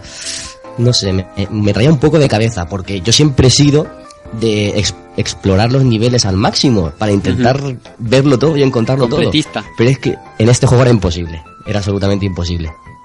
Era todo lo contrario. En este juego tenías que ir a pasar la pantalla lo más rápido posible, pero a la vez disfrutando de- del paisaje. Una delicia. Sí, señor. Y eh, perdona, Keiko, sí, coméntame. Si no, un apunte ya para cerrar lo de la estética que quería decir antes. Le decían en, en cuando Sonic se estaba gestando, que todavía no lo habían presentado, le- le decían a los responsables de, de Sega y demás que, que bueno, que, que, que tenían ellos para competir, si, si Super Nintendo tenía, pues no sé si eran 300 y pico mil colores o, o así en su, en su hardware, mientras que Sega, vamos, Sega no sé si llevaba, llegaba a los 56 colores o un poquito más. No sé las cifras exactas, Mm. pero le- le- los responsables de Sega dijeron, más o menos dijeron que, que sí, tenían mucho menos colores, pero que esos colores había que nadie como ellos han sabido aprovecharlos. Si es que si y veis el, la las pantallas de Sonic, sobre todo la primera, Sí, Green Hill es el máximo exponente, sin duda ninguna. es que vamos, la repartición de colores que tiene esa fase, ya puedes tener Super Nintendo o PlayStation todos los colores que quieras, que si no aciertas a la hora de ponerlos ahí, no, no hacen nada. Sí, señor. Eh, mención especial, por supuesto, en esta mítica pantalla, eh, amigo Pablo, la banda sonora, eh, Masato Nakamura. Mm. ¿Qué, qué me puedes comentar, Pablo, tú de esta primera pantalla? Hombre, eh, siempre en, en los Sonic siempre han tenido, como comentó Keiko, eh, siempre los Sonic la típica pantalla, la, la inicial, Sí. Sí, te oigo, te oigo perfectamente. Eh, lo que te vengo a decir, a ver. Eh, la banda sonora de, de esta primera pantalla, que es la que todo, la que todo el mundo recuerda, eh, son 40 segundos que te ponen en órbita, son 40 segundos porque va en bucle, eh, te ponen en órbita, te ponen, te meten mucho en la, en la pantalla, ¿verdad? Nadie se imagina Green Hill Zone sin, sin la música típica, ¿no? Es que es, es su símbolo, su seña de identidad. Eh, si queréis pasamos a la siguiente pantalla que eh, esta pantalla ya no nos muestra lo sencillo que va a ser el juego, ya nos muestra un poquito más de plataformeo, lava y muerte asegurada. Marvel Zone, ¿qué me podéis contar? Yo te puedo yo- decir que, bueno, ah, Eh, que iba a hablar de, bueno, en general las pantallas, si, si nos fijamos un poco en el juego, eh, se puede ver como en la Green, green Zone, ¿no? La, primera, es como toda la pantalla horizontal, la segunda ya va siendo un poco vertical y conforme va avanzando se va haciendo como más vertical el juego, ¿no? Más, más plataformas, más... Eh, sí, cadenas que suben y bajan, ¿no? Más, más vertical. Y, y recorremos diferentes rutas porque normalmente estamos acostumbrados a ir a, a- a siempre a la derecha, pero en esta pantalla teníamos que ir de hacia la izquierda, eh, saltar una, una serie de plataformas raras hasta que volvíamos a salir al exterior. O sea que podríamos decir incluso que tiene un, ligero cambio de ruta, ¿no? De lo que es lo que eran los juegos típicos de la época. Sí, eh, comentaros, aquí es cuando el concepto de velocidad de Sonic pierde todo su nombre. ha durado una pantalla, ha durado Zone, está muy bien, pero aquí llega Marvel Zone y como corras como 5 segundos eres un cadáver que anda. Eh, lava, pinchos, eh, uf, madre mía, eh, la de cosas. Yo esta pantalla, te- luego os contaré un poquito más las sensaciones de jugar hoy en día que lo haremos, pero esta pantalla realmente eh, acaba uno estresado, queriendo terminar los tres niveles, y enfrentarse a Robotnik y pasar al siguiente bloque. Eh, después de, de la primera pantalla que tenemos esa sensación de, de velocidad, de, de vértigo, Y esta es un esa- cortarrollo. Esta es en plan de, de- que te que como te pares un poco que tienes que eh, saltar de plataforma en plataforma. Y esas plataformas si te quedaban mucho tiempo en ellas se caían. No Sí, sé sí, si cierto. os acordáis de, eso. el- o sea que tampoco lava. podíamos teníamos que ir rápidos entre comillas pero ir saltando de plataforma en plataforma. Si no íbamos directo al pozo. Bueno a la lava. Y de ahí a empezar de cero Ya lo creo, yo cuando era niño aquí era donde empezaba a palmar vida, sí, en la segunda pantalla, era así era que, Rafa. que sin duda que sin duda para mí es la pantalla más difícil del juego No, para mí no. Bueno, más tarde os lo cuento, pero desde luego no. Eh, después de Marvel Zone tenemos Spring Yard. Eh, la primera pantalla eh, con... Bueno, no, no diré la típica de casino que siempre tienen todos los Sonics, pero sí con reboteadores, con pinballs, con ese tipo de cosas que hemos visto en todos los, los Sonic posteriores. Spring Yard, ¿qué me comentáis de... Qué locura a veces esta pantalla. Sí, ¿verdad? Qué lo... Madre mía, cuando te mandaba para un lado, para otro. Uf, a veces estresante. Esta pantalla tiene un poquito de las otras dos. Tiene términos de velocidad muy, muy vastos, pero luego también tiene unos parones con las plataformas estas que se van juntando en el aire. Sí, sí. Que hay que ir saltando poco a poco y las bolas estas de pinchos que a mí se me hace un poquito tediosa, la verdad, aunque ya te digo. y luego y luego eh, evitar que esas plataformas eh, te aplastasen que había que pasar una, más o menos por medio de la pantalla escalando por una serie de, de plataformas que se iban juntando que era bastante difícil Porque requería precisión. No, no era, solo, Sí, sí, no sí. era solo velocidad, como ha dicho Rafa. Medir Tienes el que tener tempo. precisión y control. El control que has adquirido en la pantalla anterior, en la Marvel Zone. exacto Control, es la clave, es la palabra que define Ah, que sí. a, Sí, sí, a esta justo. partida. Sí, porque Sonic no se caracteriza por darle un botón y que te salte automáticamente a la siguiente plataforma, como pasa hoy en día. En absoluto. Pues después de Spring Yard Zone viene la que para mí sí es la pantalla más difícil de. Lo, de lo Sonic. suscribo, Rafa, eso lo vas a decir.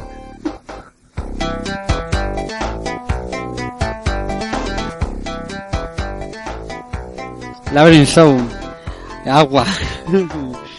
agua, la primera vez que nos topamos con agua en el juego, eh, cambian las físicas, eh, hay arrastres y hay las míticas pompas. Madre mía, qué, qué agobio de pantalla. ya ves Esto era un trauma auténtico para cuando, para cuando éramos niños. El momento 5, 4, 3, 2, voy a morir como no salga la maldita pompa. Ese, Niños, niños y adultos. Ostras, tío, sí que es verdad la pompa. Pero era muy bonita esta pantalla. Sí, artísticamente Bonita. estaba muy bien. Era, muy- era bonita, sí, vale, era estresante. Aquí palmábamos vidas como nadie, pero, pero era bonita. Sí, pero en cuanto a diseño era, era muy bonita, bonita. Los- esos escenarios que. Eso. Eh, arqueología de como de Atlantis, dijéramos. Sí. No, no sé. Sí, Eh, bueno, a mí me daba la sensación de estar como dentro de una pirámide, ¿no? Así de Egipto, ¿no? Pero sí. Y aparte también la, la sensación de, de estar en una pantalla que vas lento, vas eh, en sentido de del movimiento, me refiero. O sea, Sí, eh, el cambio de física de- de- Exacto. Te estresa en el sentido, che, no puedo avanzar más rápido que, que me voy a ahogar. Intentas buscar una burbuja, te pones nervioso y no puedes llegar porque te quedas sin tiempo, vas lentísimo. Vamos, una, una sensación increíble este nivel. Y los enemigos del taladro no, no ayudan mucho, la verdad. sin duda. Eso sí, Entonces- yo a veces me, eh, me ponía tan nervioso con este nivel que me quedaba a lo mejor un rato de junto con las burbujas a ver si me acordaba de lo que venía o de lo que tenía que hacer. Vamos, no sé si a vosotros os pasaba eso. No, a veces era mejor quedarse ahí y pensar y, y luego ya proseguir. Ahí está. Que nada, eso, que el techo eh, súper bajo, todo inundado y el miedo de, de, que, de no encontrar las siguientes burbujas y, y ahogarte. Era como muy bastante est- estresante el tema este de no saber si podrás encontrar las siguientes burbujas y quedarte tiempo en, en las en las que habías encontrado ya. Sí, eh, el que yo creo que no tenía corazón era el que dibujó el sprite solo para esto, para la muerte de Sonic por ahogamiento. Que se ponía Sonic de frente, sal- sal- salía hacia arriba despedido y se hundía y tú decías, oh no, por favor, qué muerte más trágica. Qué cruel. Pero es que hay una, hay una serie de detalles, mm, digamos así, crueles en el juego que no tienen, que para mí todavía siguen siendo un tabú. Y es que cómo es posible que una vez que, por ejemplo, tú derrotas a un enemigo, sabemos que todos se convierten en animales, ¿no? Que están enclaustrados dentro de esos, esos robots y seres extraños. ¿Cómo es posible que, la, por ejemplo, la- en, en Marble Zone te cargues a un, a un bicho de esos y veas cómo... Sí, efectivamente. ¿Cómo, cómo? Perdón, que no, no, no, no, no lo he oído. ¿Te lo cargas y qué? Perdona que me, me he metido en medio de lo que No, no, no, no, es que es- no lo he oído. En- cuando tú, por ejemplo, estás en, en una parte, en la parte de Marvel Zone que tienes eh, los eh, los murciélagos, Ujú. cuando tú, cuando tú matas a uno de los murciélagos se convierte en un animalito y se cae al fuego y se va andando por el fuego. Ah, sí, sí, sí, sí, claro, Es claro. ¿Cómo se come eso, Rafa? Es desconcertante. Sí, señor, sí, señor. Qué detalle ahí. Estáis, estáis en todo, ¿eh?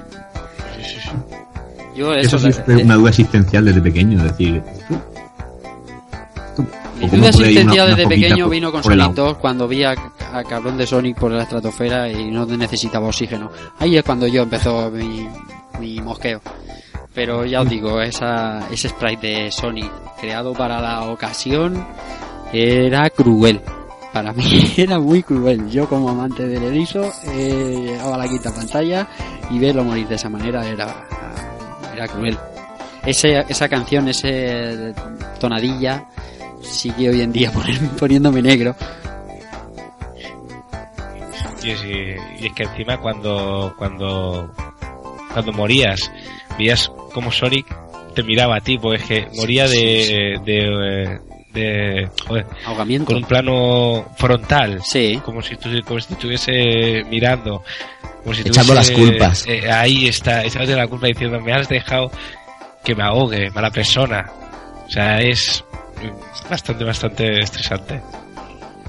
Sí, señor. Pues, Muy pues traumático. eh, Sí, de eso, pasar- traumático, justo. Sí, traumática la palabra. Después de pasar el boss, que este, el boss de esta pantalla también era, es que era, no tenías que matarlo, tenías que subir por tiempo una, una serie de plataformas de, una a otra, que era bastante largo, y el agua empezaba a cubrirte, y si te cubría demasiado pronto, pues ya sabías que eras un cadáver. Porque pompas las justitas. El, el, el de esta, de esta pantalla era, es que esta pantalla en sí era estresante, era, luego contaré cuando lleguemos a Scrap Brain, la tercera, el tercer nivel de Scrap Brain, la primera vez que lo vi. Madre mía de vida. Pues después de este infierno de agua llegamos a... para mí esta música es... ¿Qué? Señor, Starlight Zone. Hola, soy música, Rafa. Valencia. Hola, soy Rafa Valencia. Sí, sí, para mí esta música es la que me ha identificado siempre y no porque sea la que más, eh, la mejor música de videojuegos de la historia, simplemente es la que a mí todavía me despierta ese chavalín de dentro de, que tenía 8 años y, y le daba caña a Sonic. Era, era magia. Esta canción para mí, la palabra que la define es magia. La pantalla en sí no era, no era tan por- tan portento técnico como las anteriores que todas te mostraban un poco algo algo novedoso Esta Era más bien fea esta pantalla. sí era como estaba Muy fría. Como, como en construcción eh, con un fondo estrellado y nocturno eh, la, la, una, la una pantalla estación lunar o algo así. sí bueno la, la verdad que como el mundo de A mí me Sonic parecía más como el interior de, de una máquina, más que de un edificio. No sé bueno. si habéis tenido eh, alguna esa sensación. lo que pasa es que el fo- el fondo el fondo estrellado Sí, exacto. no sé bueno el- Parece más de un edificio, como dice como dice Bernie. Igual, no sé si te refieres, Pablo, a la pantalla que va después. Esta que, que sí que estás metido dentro, o la final, creo que es, me parece. que Estás metido en un sitio que va a una industria. Sí, no, eh, esa es otra, esa es otra. Me, me refería a esta de concreto. A mí esta que estamos hablando, no sé, a mí siempre me, ha parecido como en- como un extrarradio, ¿no? De una ciudad. Así de noche, una zona...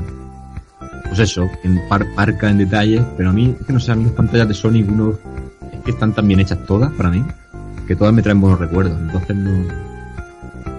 Sí que es verdad que esta quizás sea la más sosa en detallitos, pero aún así para mí tiene su encanto. Da igual, todo lo paliaba este pedazo de música, así es que era, era magia, así es que eh, yo llegaba, bueno, después cuando ya descubrí el truco y tal, yo no jugaba a otra, pero cuando no había truco ni nada, yo llegaba a esta pantalla y me quedaba, si habían 10 minutos para hacerla, la primera pantalla yo me quedaba 8 minutos y medio parado escuchando la música y cuando llegaba al final a darle caña y a pasármela. Me encantaba, era no sé, magia, ya os digo, magia. Para mí, increíble. Eh, aquí nos Ay, qué recuerdos, Rafa, qué recuerdos. Vaya, voy a llorar, voy a llorar. Voy a, Ay. voy a pillarme un poche y una barra y voy a llorar. Eh, nos enseñaban, pues eso, balancines, un poquito algo distinto de otras, por eso, por diferenciarlo un poco, aquellos balancines en los que había una bomba, la, los presionabas, saltabas al otro, salías despedido. Bien, eso, la pantalla sosa, pero bueno, eh, divertido al fin y al cabo. De, las- de todas las pantallas de Sonic, la verdad es que no hay ninguna que sea tediosa o que quieras, quieras que En esta pantalla los, los enemigos eran menos animalitos, más como robots, ¿no? Más máquinas. ¿No? Sí, aquí eran bombas, eran bichos, robots pequeños, cuadrados y Aquí animalitos pocos. ese tipo de cosas. Bueno, los animalitos salían de dentro, en esta no me acuerdo, eran cerditos y conejos. Sí, bien. Eh, de todas formas, eh, el- aquí está el bicho, el bicho cabrón por excelencia, que es este, este tío que tenía cuatro orbes alrededor con pinchos. Dios, lo odiaba. Sí, es verdad. Que, es, que ese te apareció también en la, en la pantalla del agua. Sí. Y en, menudas, y en menudas situaciones que te ponían. Sí, pero con la física del agua era un poquito, ah, para mí, eh, más fácil controlarlo. Pero este, aquí iba sota leche porque esta pantalla sí es de correr.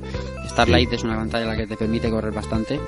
eh, y luego te cruzabas con un ventilador que te impulsaba a un tío de estos de, a una bola de estas con los cuatro orbes con pinchos. Y decías, pero por favor, pero naca cabrón, no me hagas esto.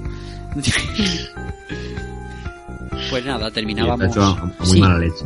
Sí, sí que estaba hecho mala leche. Eh, terminábamos con este musicón y llegábamos a la que sería la última fase antes del boss, que era Scap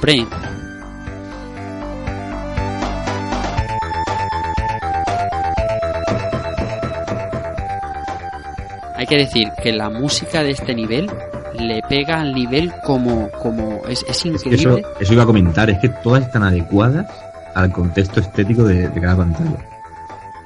Si, si es de agua, más frío, tal, más como si fueran burbujas, y en este caso totalmente industrial, o sea, de acuerdo contigo completamente. Sí, señor, y además parecía que incluso estaban, sabes que hay muchas plataformas que se mueven, eh, y, parecía que estaba casi acompasado, o, me- o te, resultaba eso, luego no era tal cosa, ¿no? Pero eh, era un logro, era un logro, era eh, empastar tanto la música con un nivel. eh, es que este juego puso muchas cosas sobre la mesa que ahora damos por sentadas y entonces no eran tal. Porque antes los juegos tenían una música, dos temas, tres temas, pero aquí eh, cada, cada pantalla con su tema y tan bien integrada. No sé, eh, a ver, quiero que me cuente, a ver, José Manuel, te veo callado. ¿Qué me cuentas tú de Brain? No, es que estoy escuchándolos porque básicamente estáis contando todos la, lo mismo que opino yo. Que yo creo que mm, realmente ya no sé si es tanto como por el recuerdo que tenemos, por lo idealizado que está todo, pero eh, yo creo que es que en este juego está todo encajado a la perfección. O sea, creo que las músicas están elegidas o están muy bien seleccionadas para los niveles donde, donde se han incluido. Eh, no sé, no sé, no- poco más que añadir a lo que estáis comentando. Yo, de cre- verdad. yo creo, ahora preparándome a pensar, que incluso mejor empastadas, o sea, mejor implementadas que en Sonic 2 y que en Sonic 3, por poneros No, el, el, el- el comienzo de Sonic 2 también es fuerte, ¿eh? el de Emerald Hill. Sí, sí, eh, sí, eh, pero en, en conjunto, me refiero al juego entero, el juego en conjunto. Sí, pero tal vez sí, tal vez sí que tienes razón en ese sentido. También es verdad que son menos pantallas, eh, pero bueno, ya hacía una, una exposición bastante buena de lo que daba de sí el chip de Mega Drive. Eh, ya te digo, yo creo que si no la mejor, puede estar compitiendo con Sonic 2.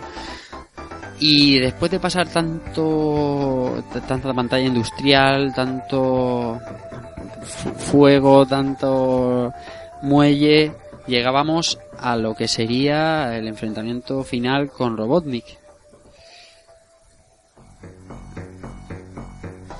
Llegábamos con cero anillos, como unos señores. Llegábamos como está mandado. Los juegos de antaño, esto era una realidad. Eh, el último enfrentamiento con Robotnik teníamos eh, cuatro pistones. Eh, Robotnik iba a salir en uno de ellos, no sabíamos en cuál. Que es una cosa que 20 años después o 25 años después todavía no sé el orden que sigue. Es absolutamente aleatorio. Sí, es aleatorio, ¿no?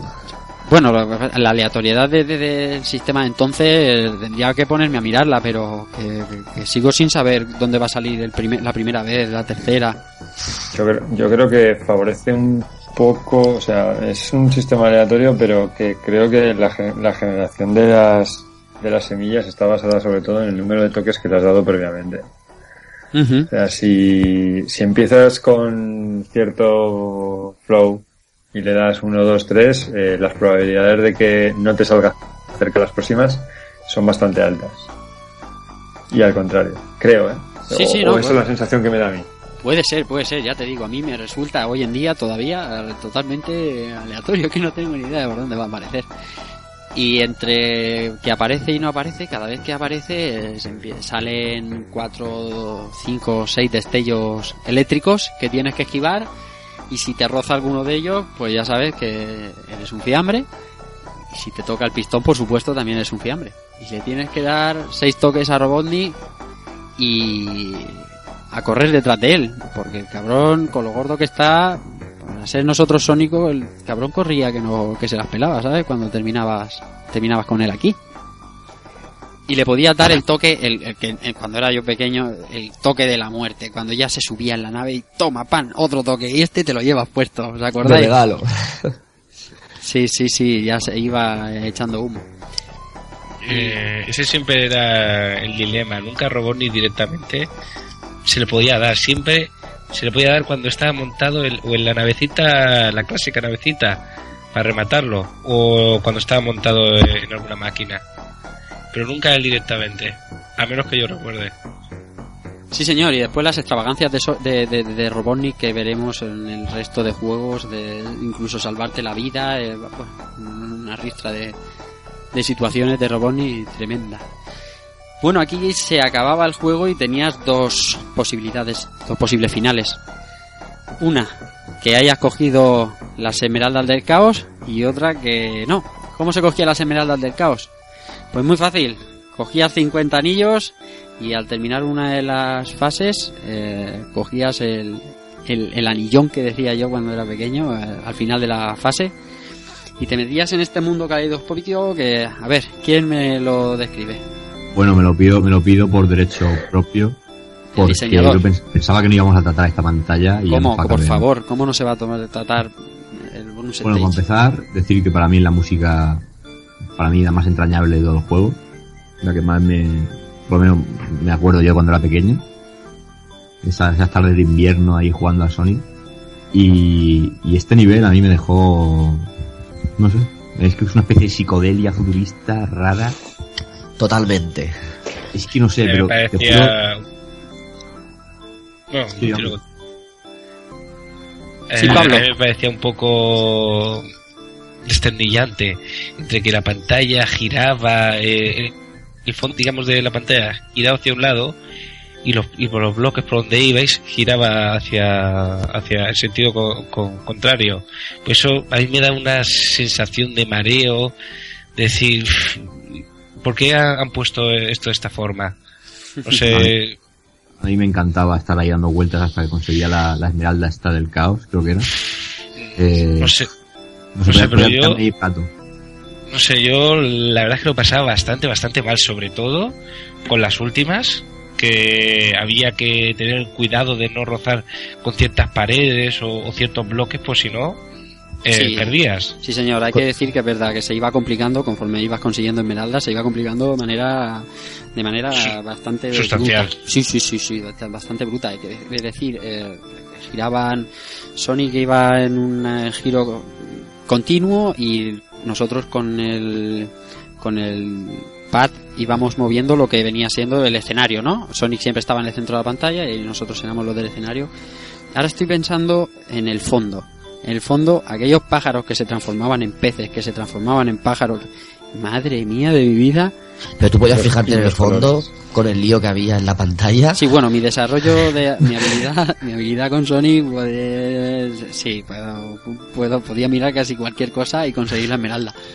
Pero Yo creo era- que el diseñador de, de niveles, cuando diseñó eso, no creo que estuviese en, en- en sus cabales, por decirlo de una forma suave. Es que antes en el, en el 2D, antes valía todo. O sea, a día de hoy hay muchos escenarios en, vi- en- en otros videojuegos que uno no, uno no sabe realmente cuál es su razón de ser, ¿no? Pero esta pantalla de Sonic, bueno, te traslada a un mundo algo así etéreo. Pero sí que es verdad que ese fondo de esos animales cambiando, por eso decía lo de la psicodelia, porque es muy...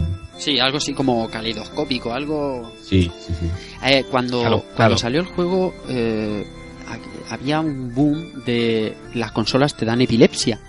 Eh, bueno, no sé si a vosotros os ha pasado o simplemente que era en, en mi casa y la de mi familia.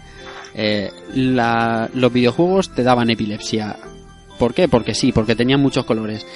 Mi madre cuando vio el bonus stage de Sonic 1 dijo, nene, te vas a quedar loco, vas a sacar humo por la boca. No, ella no podía entender. Es verdad, era algo. eh, lo tengo bastante grabado a fuego. Porque sí, yo me. eh, es que entonces los juegos te da- daban epilepsia. Para los padres te decían. Jugar tanto a los videojuegos te va a dar un ataque de epilepsia. Era el recurso fácil de esa época. Vaya, Y vaya. eran prejuicios oficiales. Ahora sí, No te- pongas tan cerca de la pantalla. a- Sí, sí. que te va a quedar ciego, justo. Es otra, es otra de las cosas que tenemos que agradecer a Antena 3 Televisión. por aquellos, aquellos reportajes. Sí, eh, sí. todos los años para Navidades tienen que sacar una, ¿no? Sí, sí, sí, sí, sí. Hasta que no, hasta que no llega, vamos. O sea, hay dos cosas que marcan el comienzo de la Navidad: el anuncio del corte inglés y el reportaje de Antena 3 en contra de los videojuegos. Eso es así. Y no va a dejar de serlo. y- Hasta el día del juicio. Pues eso era, conseguíamos, intentábamos conseguir a trancas y barrancas las seis esmeraldas del caos. Hasta entonces seis, luego ya sabéis lo que pasó con Sonic 2 y demás. Pero bueno, en el Sonic 1 eran seis, nosotros íbamos tan, tan contentos, no había Super Sonic, no pasa nada. Eh, solo teníamos que conseguir las seis esmeraldas, no teníamos que ser Super Sonic.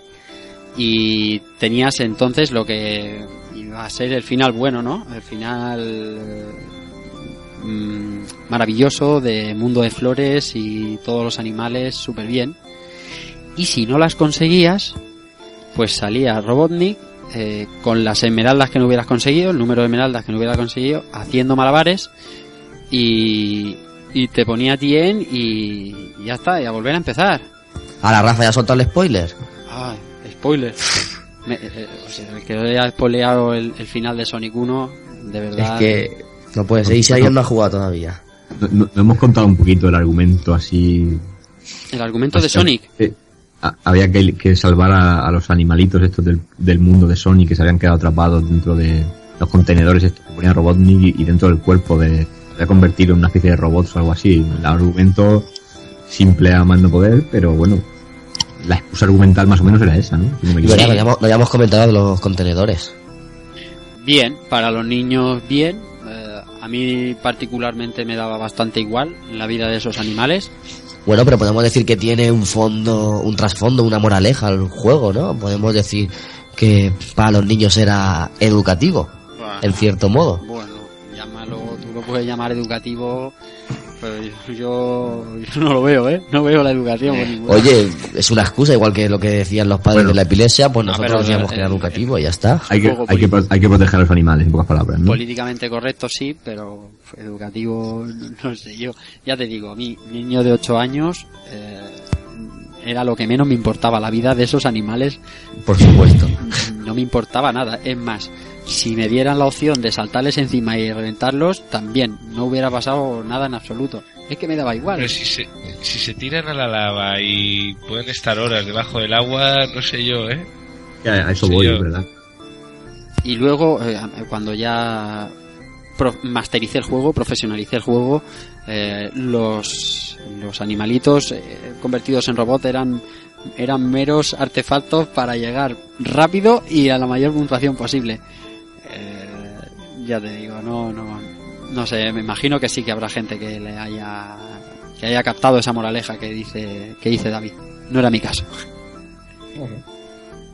Y nada, llegábamos al final del juego y nos salía la canción de los créditos que os vamos a dejar con ella, que resume básicamente lo que es todas las todas las canciones, todos los temas de, de las pantallas de este primer Sonic.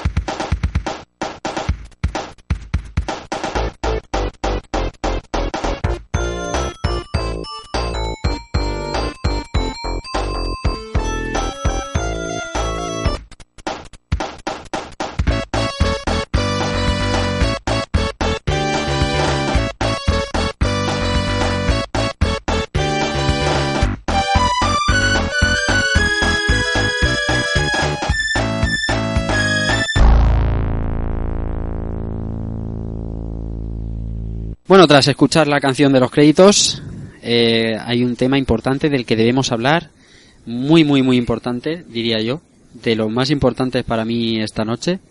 Eh, estoy hablando de los 50 hercios. Le voy a dar la palabra a, mi amigo José Manuel Cristóbal.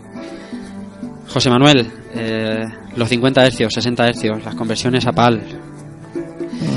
Uf, Interesante tema. ¿verdad? interesantísimo, sobre todo en este Sonic, en un juego tan rápido, entre comillas. Cuéntanos. Sí, sí. bueno, a ver, de- es de todo sabido que la versión que salió en el mercado PAL no, no era idéntica a la versión que salía en, en, en Japón y en Estados Unidos, la versión NTSC. La principal diferencia que no todas las, las revistas del sector, las pocas que había, eh, mencionaron en su momento, era que la versión que, que estaba que llegaba aquí, como indicaba antes, eh, venía de 50 Hz en lugar de los 60 que, que traía las otras versiones.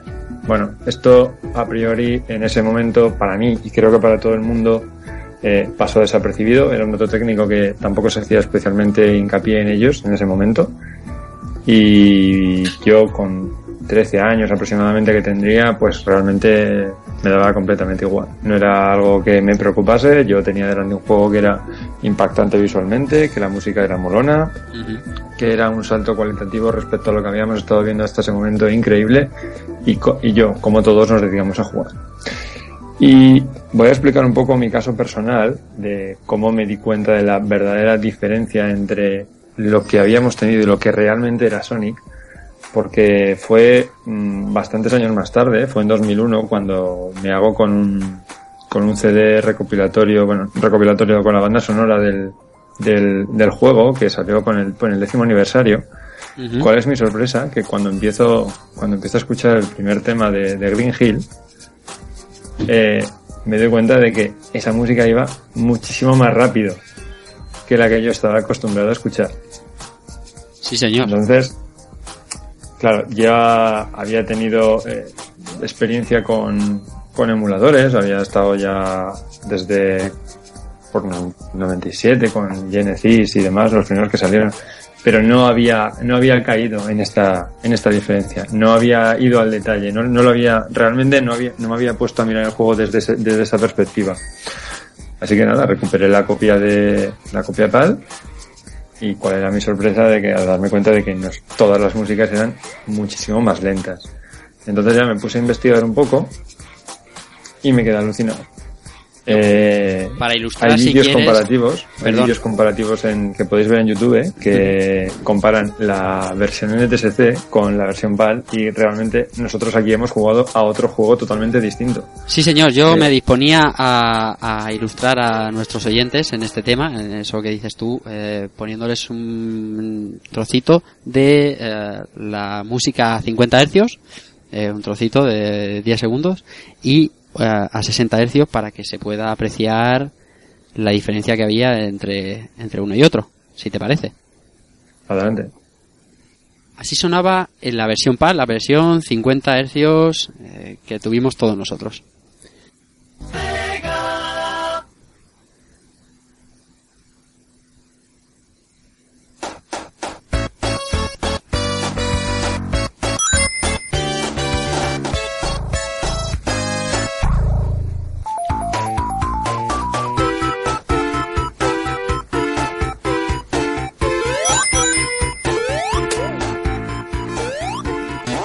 Acuerdo? Yo creo que es bastante ilustrativo. Ahora voy a poner un trocito de la misma, la misma pantalla, el mismo trozo de audio a 60 hercios.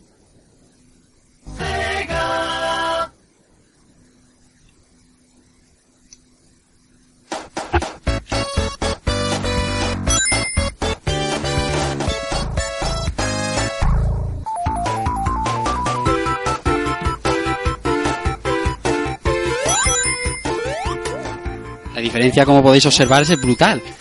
Es tremendo. Yo cuando me pasaste el enlace y lo vi uno junto al otro, claro, yo siempre, eh, últimamente, hace 10 años que juego a las 60 Hz, pero ver uno al lado del otro es, es, chocante, ¿verdad? Sí, sí, sí, sí, es devastador. Es, es que yo, en estos momentos, yo tengo la sensación de que, eh, teniendo en cuenta de que la mayor parte de la gente que, que tuvo Mega Drive, eh, en nuestro país, en nuestro mercado, eh, la compró con el, con el pack, con el bundle que incluía Sonic, en sus diferentes variantes, realmente muy pocas de esas personas, bueno, no diría muy, muy pocas, pero eh, probablemente la inmensa mayoría no ha llegado a jugar realmente a lo que es Sonic. Ha jugado una versión que, bajo mi punto de vista, está adulterada. Esto no es lo mismo. Totalmente cierto. El otro día me lo comentabas, me lo no comentabas es- y estoy totalmente de acuerdo. La mayoría de la gente no habrá probado el Sonic tal cual es estuvo concebido. Eso es así. Es que realmente no es solamente la música, que es lo que podemos escuchar aquí en un, en un entorno de podcast, pero eh, es la sensación de juego, es la fluidez, es, mm, es el propio gameplay. O sea, es que no es lo mismo. Además es, algo que, si bien en las versiones de, en los, en en los juegos posteriores, Sonic 2, Sonic 3, es algo que ya no está tan acentuado, sí que sigue la diferencia en el selector de, frecuencia, pero ya no es esta, esta diferencia tan brutal. En este primer caso es devastador. O sea, es que el juego es otro, no es igual, no es lo mismo, no es lo que se concibió, no es lo que se pensó como el juego que tenía que ser. Eh, el vehículo para que Mega Drive eh, desbancase a Nintendo el número uno en el mercado americano. Es que realmente en esto no estaban pensando. O sea, lo que, lo que, lo que Sega quería sacar al, mer- al mercado como, como un, como un efecto wow, un, ele- un elemento disruptor con lo que había, era la versión que aquí no se disfrutó. Entonces, eh, creo que es muy triste que a día de hoy todavía sigan sacando copias digitales de este juego en los diferentes stores que tenemos a nuestro alcance ahora, tanto en Wii, etcétera, que todavía funcionan a 50 hercios. Es que Sí, señor. ya eso ya es el, el colmo, o sea, no, no- yo no lo entiendo. Dicen que es para que no adulteremos la, la, Sí, bueno, la sí, sí, sí. experiencia original que tenemos. Han tenido la desfachatez en Wii U de decirnos que es para eh, rememorar la experiencia de juego que tuvimos. Por favor, un poquito, es que no tenéis vergüenza. Eso es, eso es algo. No sé. Claro, eso es como si, no sé, si dijeran que no iban a sacar ports de versiones de recreativas porque prefieren sacar las versiones de consola doméstica porque es lo que se juega en ese momento. Pues, ya, pero eso no es una explicación, eso es una excusa. Exactamente. Ah, Exactamente. Los demás, yo no sé, eh, porque claro, la versión 50 Hz la hemos probado todos por aquella de, de- PAL de Mega. Eh, ¿Lo habéis podido disfrutar en 60 Hz? Eh, no, no sé, explicarme un poquito. Keiko, por ejemplo, lo ha estado ahora rejugando eh, y, y me he preocupado bastante de que fuera en 60 Hz. Sí. La diferencia es, es bastante brutal, ¿verdad? Vamos a ver. A- por lo visto y tal, aún así se me despiertan ciertas dudas, pero yo pienso que la edición que yo he jugado, ahora tendría que igual poner un poquito más el oído con respecto a las músicas, pero yo pienso que la de 60 Hz, porque vamos, yo iba a, a toda hostia con Sonic. Igual a lo mejor vosotros que sois más expertos os parece lento, pero vamos, yo creo para yo creo que es la de 60 Hz, creo yo. Es que la de 50 Hz es que es, es muy lenta, o sea, es, es como si Sonic en el salto estuviera en suspensión, es un- sí, sí, sí. da una sensación de flotabilidad, no sé, ah, vamos, flotabilidad, aquí vaya palabra he metido. Eh, Es un juego que se basa en velocidad, que eso lo acentúa mucho más. sí, sin duda ninguna, eh, ya te digo, da una sensación de, de- de- de- es que flotabilidad no es la palabra, pero como si sí estuviera eh, retenido, ¿no? La de 50 Hz, jugarla ahora, sí. da, da una Lo único, hay una cosa, hay una cosa que no he llegado a comprobar y que podría ser un ejercicio bastante interesante, que es hacer una medición en, en una medición de tiempo de lo que cuesta pasar un segundo en una El versión y la otra. 17%, sí, yo sí, el 17%. Es que es que ahí es donde realmente se ve. O sea, un segundo mm, pal es un, un segundo pal era eh, un segundo con eh, no me ostras, no lo acuerdo y saqué y, y estuve estuve doc- documentándome estuve mirando y sí un segundo pal no era un segundo con 10 un segundo con 9 era una era superior Uno con 20.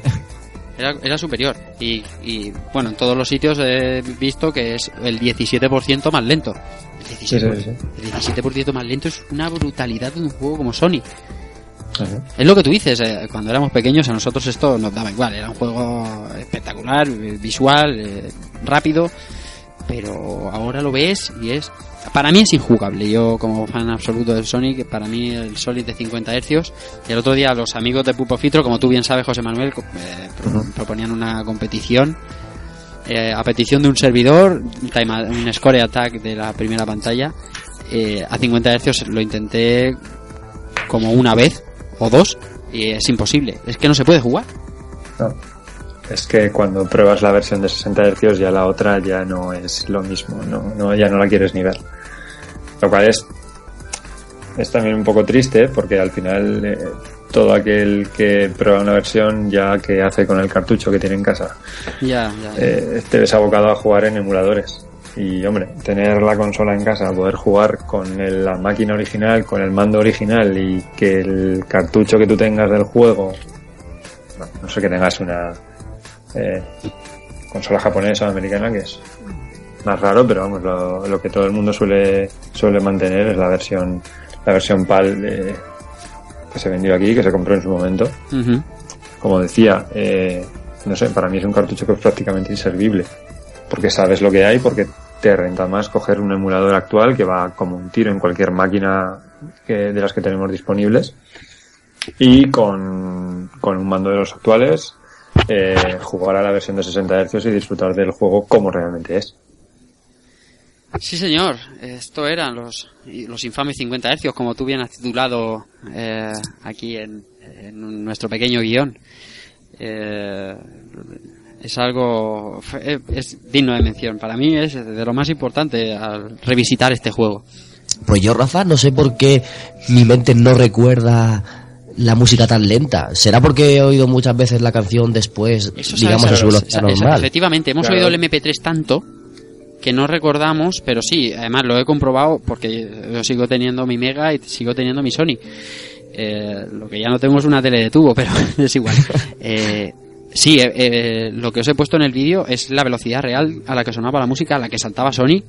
A mí cuando me lo puso José Manuel, digo, hostia, esto no puede ser, esto está un poquito... Es que suena muy lento. exagerado. No, no, no, no, exagerado, no, es así. Es real. Y luego Habrá que, pones... habrá que probarlo. Yo, yo necesito probarlo otra vez para, para ver. Porque es que no sé, es eso, lo que te decía, que mi mente no recuerda que, que fuera así de lento. Yo Pero- cuando lo, yo lo probé hace un mes o así, eh, hasta- por esto que os digo, de la competición de las Pulpo Olimpiadas, y cuando José Manuel lo puso hace un par de semanas, eh, digo, no puede ser, esto está exagerado, y que va, que va, que va, que va. Es, suena así de lento. Sí, ¿Y los juegos de descarga siguen estando así? Por ejemplo, En- los por que han salido en, como dice en José Xbox Manuel, Live. En WiiWare se, En sí. WiiWare sale a 50 Hz y es igual, es idéntico, es una copia uno a uno de la versión de la versión PAL y del mismo modo injugable. Mañana me pongo la, la demo que tengo en Xbox Live y la pruebo a ver, a ver cómo se oye. Porque ya me En la Xbox, curiosidad. en Xbox Live no puedo asegurarlo. No lo La he- versión que ha probado Keiko hoy, que es, eh, ¿cómo se llama esa compilación? Esa compilación Eh, Mega Drive Ultimate Collection. Sí, el, eh, la Ultimate Collection. Yo no lo puedo no lo puedo asegurar. Pero si Keiko me dice que va rápido, es que no puede ser que sea los 50 Hz. ¿Esa es de PS3? Sí, está para Xbox también. La verdad es que no lo sé, no- ya, ya te digo, yo a a, mí me pasa como José Manuel. Yo tiro de ROM y es lo que hay. Yo, ya como os digo, yo tengo mi Mega aquí en mi estantería, pero es como dice que José Manuel, es un cartucho prácticamente inservible. Keiko, perdona, te he interrumpido. No, bueno, lo que decía antes, eh, vosotros sois verdaderos estudiosos de, de Sonic. Yo, a mi parecer, el juego va lo rápido que, que vosotros comentáis. A lo mejor sería una cuestión de verlo y probarlo, o incluso investigarlo por internet, pero vamos, eh, lo que he jugado yo hoy por lo menos, yo no, no lo he visto lento, no sé. Pero vamos, se investiga y se confirma en posteriores programas. Pero yo, para mí, que es la versión de 60 Hz. Yo también he probado una versión hoy con, con emulador y no me ha parecido lento tampoco. Pero bueno, probaremos otra vez, a ver. Pues sí, estas cosas que nos pasaban aquí en Europa y que no tienen explicación lógica ninguna. Y nos hemos comido durante 15 años largos, ¿verdad? Así los tratan, la, la industria. Bueno, gracias a Dios la cosa ha ido cambiando. Esta generación parece que ha ido cambiando un poco. Eh, se han olvidado un poco de los hercios y tal.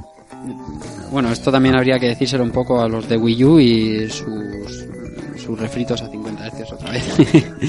A mí es que me parece tan épico este juego que hasta las, ralentizaciones que podía sufrir la Mega Drive en su momento eh, me parecían, vamos, algo algo para recordar porque veías todo en cámara lenta y parecía hasta más épico, por eso te digo que Depende de los anillos que llevara, sí que había unas ralentizaciones importantes, ¿verdad? sí, sí.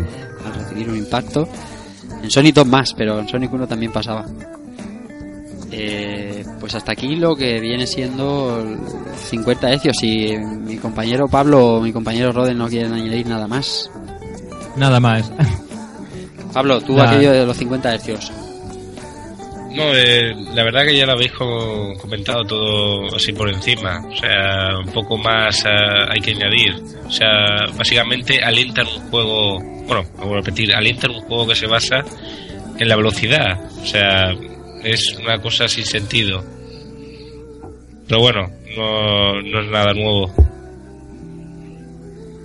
Pues si os parece ya podemos a pasar con lo que habéis sentido ahora al rejugarlo, al, al que, a la, la llamada de rejugando que os, di- os dije, venga, vamos a hacer de Sonic y tal. Eh, aquellas sensaciones de niño contrapuestas con estas de ahora de volverlo a probar, eh, realmente el juego es tan mágico como recordabais, eh, explicadme un poquito. Voy a empezar por Keiko porque sé que es el con el que más he, he estado he estado hablando de, de la rejugabilidad de este, de este juego, de probarlo hoy en 2013, el juego aquel de 1991. Bueno, eh, como tú bien sabes, Rafa, o- o- de hecho el juego lo he probado, solo tengo fresco porque lo he probado hoy para, para estar, tenerlo todo muy, muy, muy fresco. Eh, como sabéis, lo he probado en la recopilación de PlayStation 3, de Mega Drive Ultimate Collection.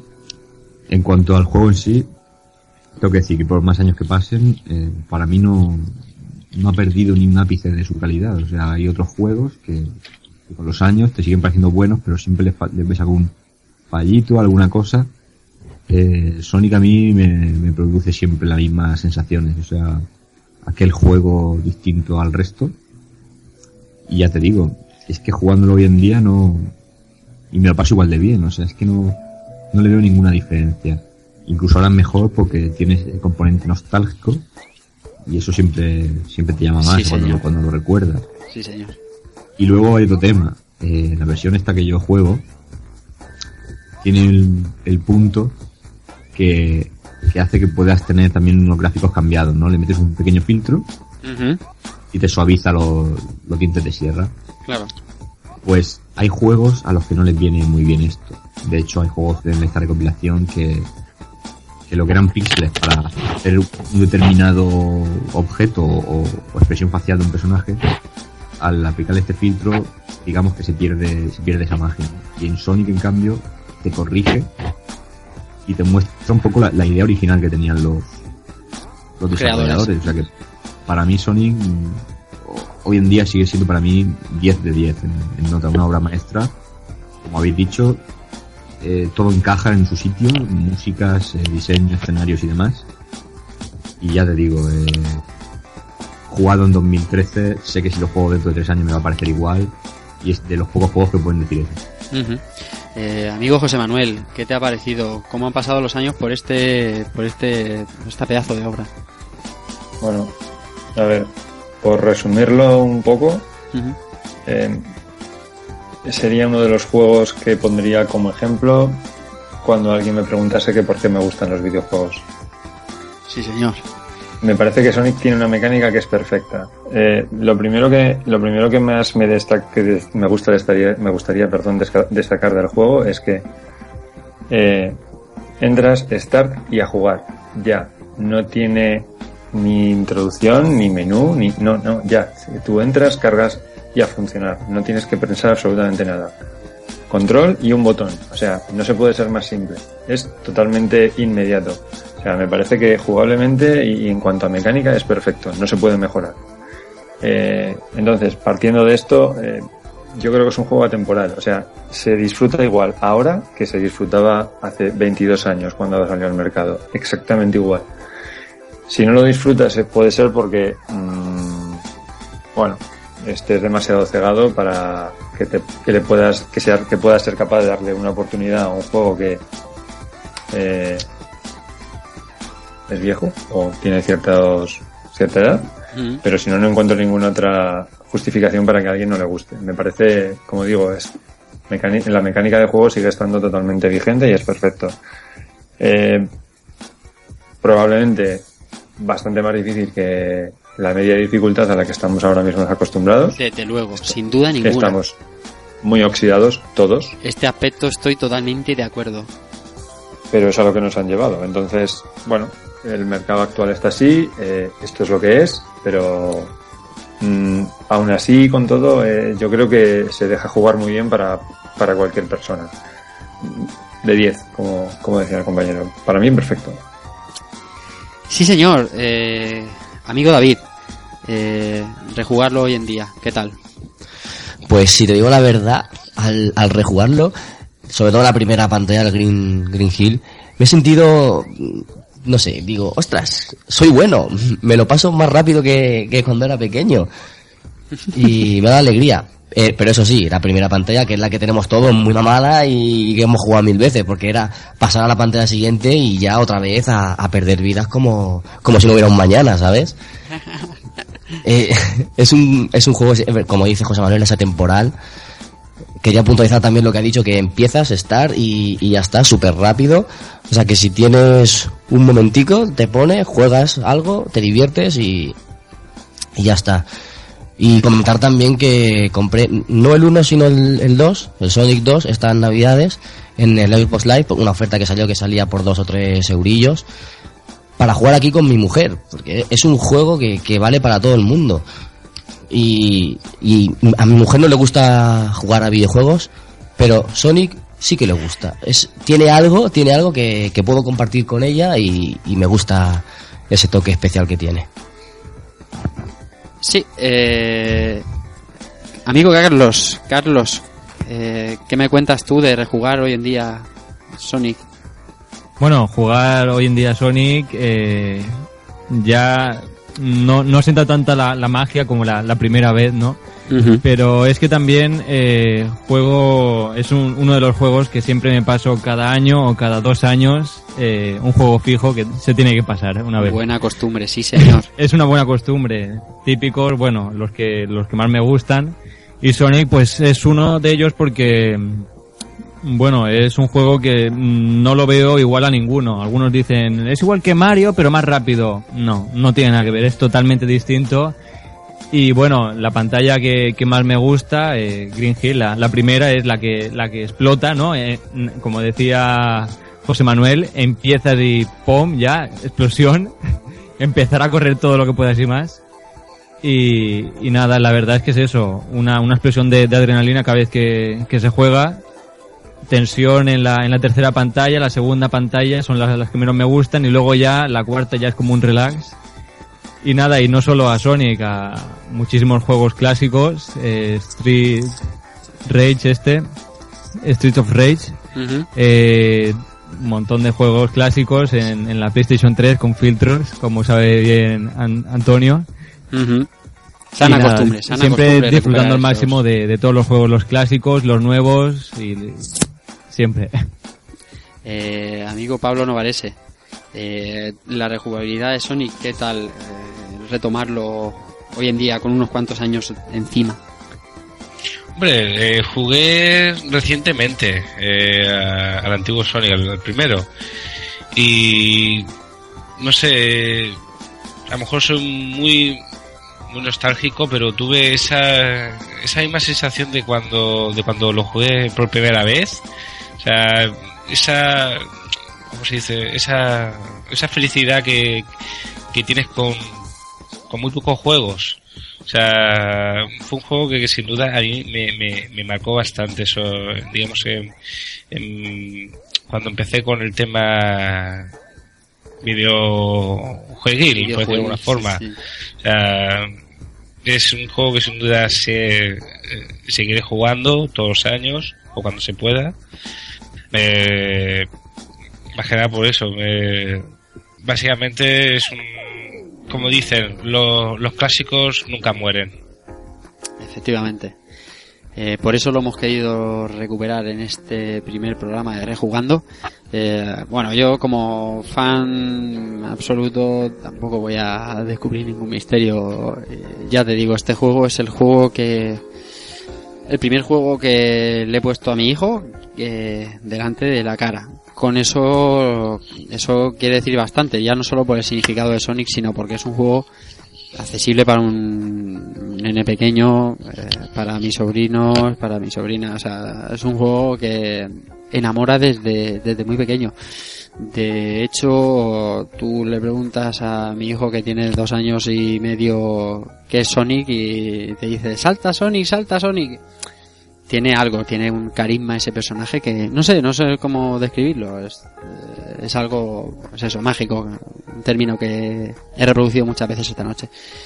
Eh, la nostalgia juega mucho, por supuesto, pero es un juego hoy en día totalmente disfrutable. Pasar un rato contigo mismo, eh, jugando a lo que jugabas hace 22 años, como decía José Manuel, y pasártelo bien, que es lo importante. Eh, hay juegos antiguos que están muy bien, pero no son lo divertidos que, es este título. Eh, poco más que añadir. De lo posterior, eh, casi es mejor obviarlo. Eh, la nueva vida de Sonic es una cosa que podría podemos obviar. Eh, con Sonic 4 intentaron recuperar un poquito el, el rumbo de esta saga, pero que van como Sonic 1, como ese sprite lleno de dientes de sierra, no, no hay nada y dudo que vuelva a verlo. Eh, poco más, eh, no sé chicos, por quedarnos No, con- bueno, si, si me permites, Sí, por supuesto. eh, estoy de acuerdo contigo. Cuando aciertas con algo por- y, y aciertas tan de primeras como pasó con Sonic, después es muy difícil de superarlo. Si vemos el caso de Mario, empezamos con un sprite muy simple y aún así muy carismático. Luego se me, luego llegó para mí el icono claro que fue el, el sprite que tuvo el, y el diseño que tuvo en Super Mario Bros. 3 y tuvieron una, una curva de, de evolución, por decirlo así, eh, más lógica. Sonic es que para mí queda definido desde la primera entrega, entonces todo lo que viene después... A ver, yo salvo la etapa de 16 bits, aunque... Sí, claro, sin mí. duda ninguna. Claro, o sea, a mí el que más me gusta es el 1, lo tengo clarísimo. Eh, pero sí que es verdad que como todo después eh, termina degenerando un poco, la esencia ya eh, va en cuenta gotas, pero eso le pasa a todas las sagas, ¿no? Tú ves un Metal Gear en sus inicios y ves la última parte y pese a que es una obra maestra, ves que ha cambiado todo exageradamente, ya no es la misma esencia, ¿no? Y Sonic, mm, sobre todo para mí a partir de, de los 128 bits y demás, y este cambio de diseño así más más canalla y demás no me termina a mí de y aparte también se añadieron una serie de monstruos y de personajes que, que creo que sa- salen un poco fuera del tiesto de lo que es de lo que es Sonic entonces yo me, me quedo con esta primera parte como, como una, una de las obras maestras de, de toda la historia de- del videojuego. Exactamente, así lo hemos considerado y por eso está aquí, eh, abriendo, abriendo, rejugando. Eh, poco más que añadir de esta obra, una obra atemporal, una obra que debería todo un amante de videojuego probar, eh, al menos, al menos una, unas cuantas veces.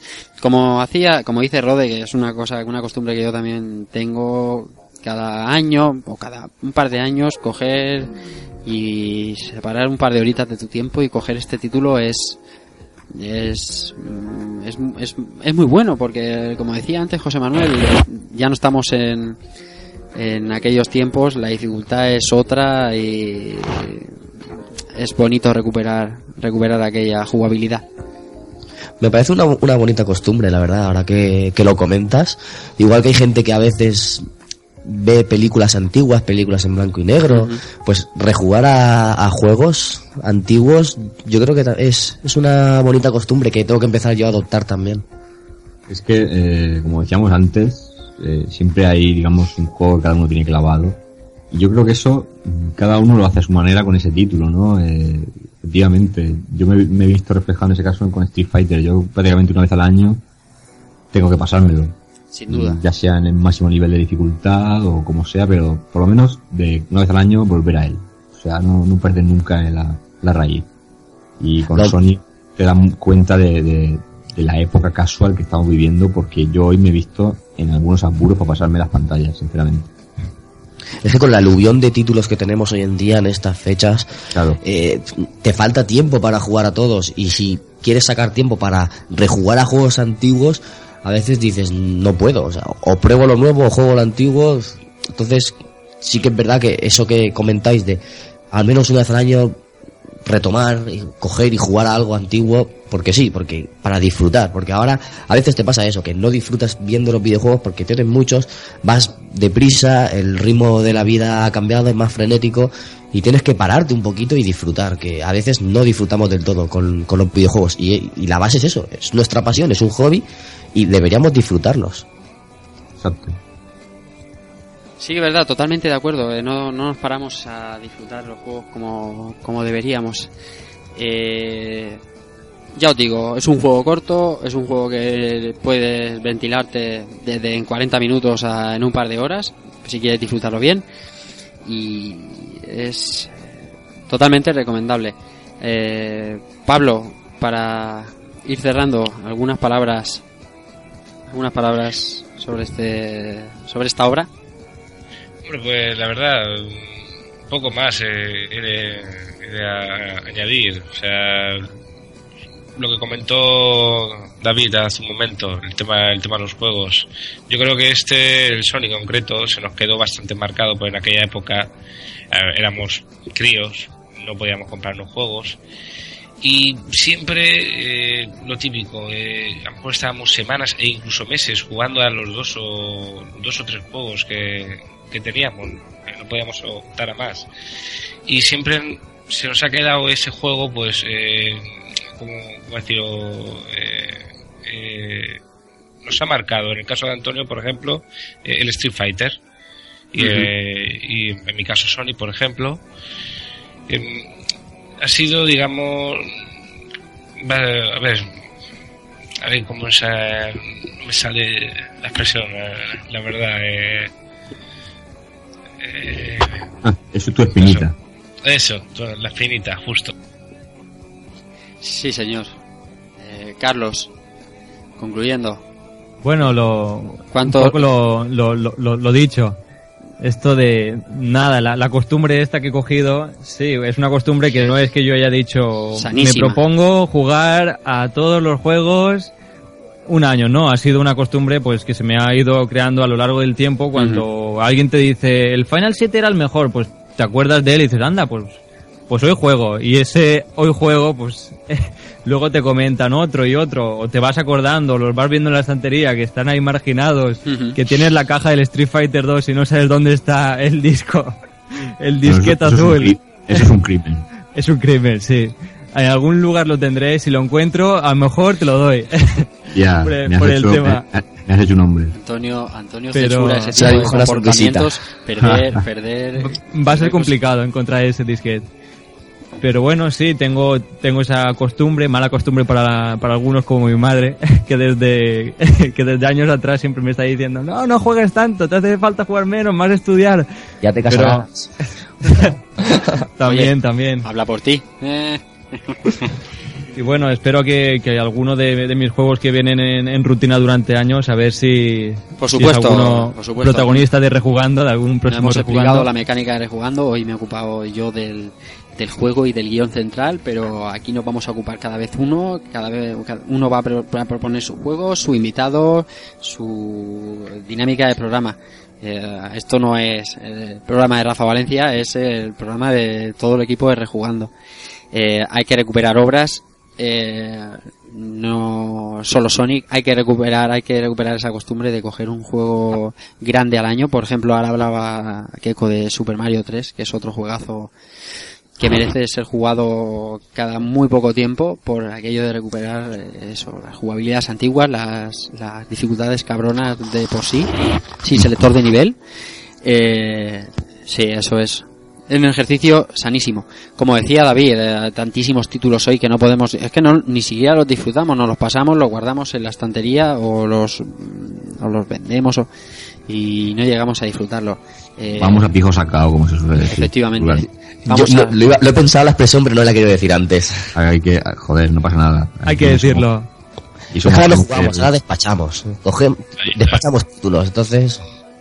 Sí, sí, pero así, es una consumición rápida y eso a la larga... Ahora mismo pasarse un juego, bueno, un mismo juego dos veces es muy difícil. te tiene Sí, que gustar ya. muchísimo para hacer eso. Muchísimo. O ser un juego O sea, muy corto. Arkham Exacto. Ahí está. Pues un juego que te ha enganchado mucho, que quieres desbloquear, yo que sé, un arma, un traje. algo. Los logros y trofeos, es los lo justo. El- ese es un motivo. por el Eh, Esa, esa ha sido la motivación realmente por la que me he hecho con el recopilatorio de Mega Drive, porque eh, si vuelves a jugar a juegos clásicos pero tienes algo extra, yo quiero saber qué, qué logros proponen las compañías para volver a jugar estos juegos y quiero saber qué logros dan por, por jugar de nuevo a Sonic. Esa colección tengo que hacérmela yo, ese título. El Collection. Está, está bastante bien. Y yo si Rafa me deja un apuntito muy rápido, Bueno, ¿cómo si te voy a dejar? Por supuesto. no, es lo digo, gratis.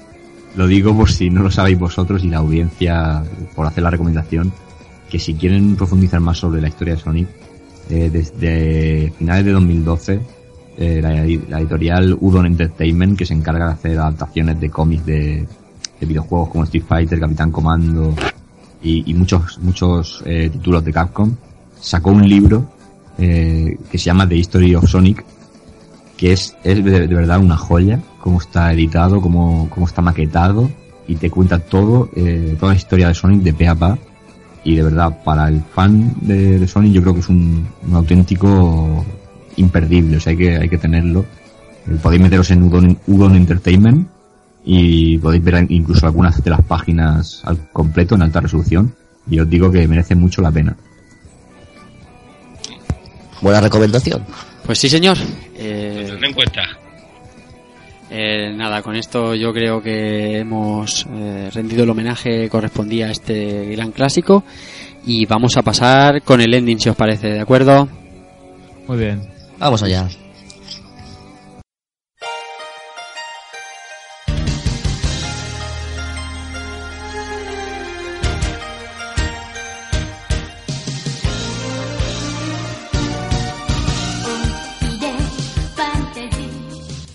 Bueno, todo primer programa tiene un final y ya hemos llegado al, al final de nuestro debut, el que ha sido para nosotros un juego especial porque siempre va a quedar ahí el primero de rejugando. Eh, y nada, vamos a empezar a despedir a los compañeros, eh, dándole las gracias a todos y a todos también los que nos han apoyado mientras eh, calentaba motores con este proyecto y nos han dado ánimos, consejos, eh, gracias a todos. Eh, bueno, vamos a empezar a despedirnos. Eh, padrino de Rejugando y compañero de Game Elch, cofundador de Vintage Player, amigo Antonio Serrano, alias Keiko. Buenas noches. Nada, hombre, un placer, ya lo sabes, participar en este proyecto que sabes que me toca la fibra, todo lo que, lo que sea retro. Y bueno, estaremos en la medida de lo posible en, en los programas venideros. Y nada, darte las gracias otra vez por, por invitarme y nada, que me siento muy orgulloso de, aunque me haya autoproclamado yo, pero me siento muy orgulloso de ser el padrino de este, de este espacio. Desde luego. Desde tierras zaragozanas, eh, mi querido amigo José Manuel Cristóbal, un crack, eh, señor. Pues nada, eh, simplemente dar las gracias a todos los que nos han escuchado, que nos perdonen los fallos del primer día y tanto con este como el, como el resto de programas venideros, yo con que la gente le dé la oportunidad a estos juegos que sigan estando vigentes y, los, y el que no los conozca los redescubra, con que una persona lo haga, mm, ya me doy por satisfecho. Efectivamente, de eso se trata, de, de jugarlos y de aprender un poquito. Eh, señor David Bernat, eh, este, Dígame, amigo. este caballero, eh, eh, Asociación Game Elch, Game Elch FM, estás en todos los araos, desde luego. Ahora Elche juega, Elche juega, juega. madre mía, madre mía. Muchas Madre gracias, mía, caballero. Es que nos falta tiempo para todo, ¿verdad? ¿Cómo lo has pasado? Bien, ¿no? Bien, tío, me ha encantado, la verdad. Estar aquí con vosotros hablando un poquito, recordando aquellos tiempos. Para mí fundamental músicas. que estuvieras en el primer programa, ya lo sabes. Sí, me ha, me ha encantado estar, la verdad. La verdad es que sí.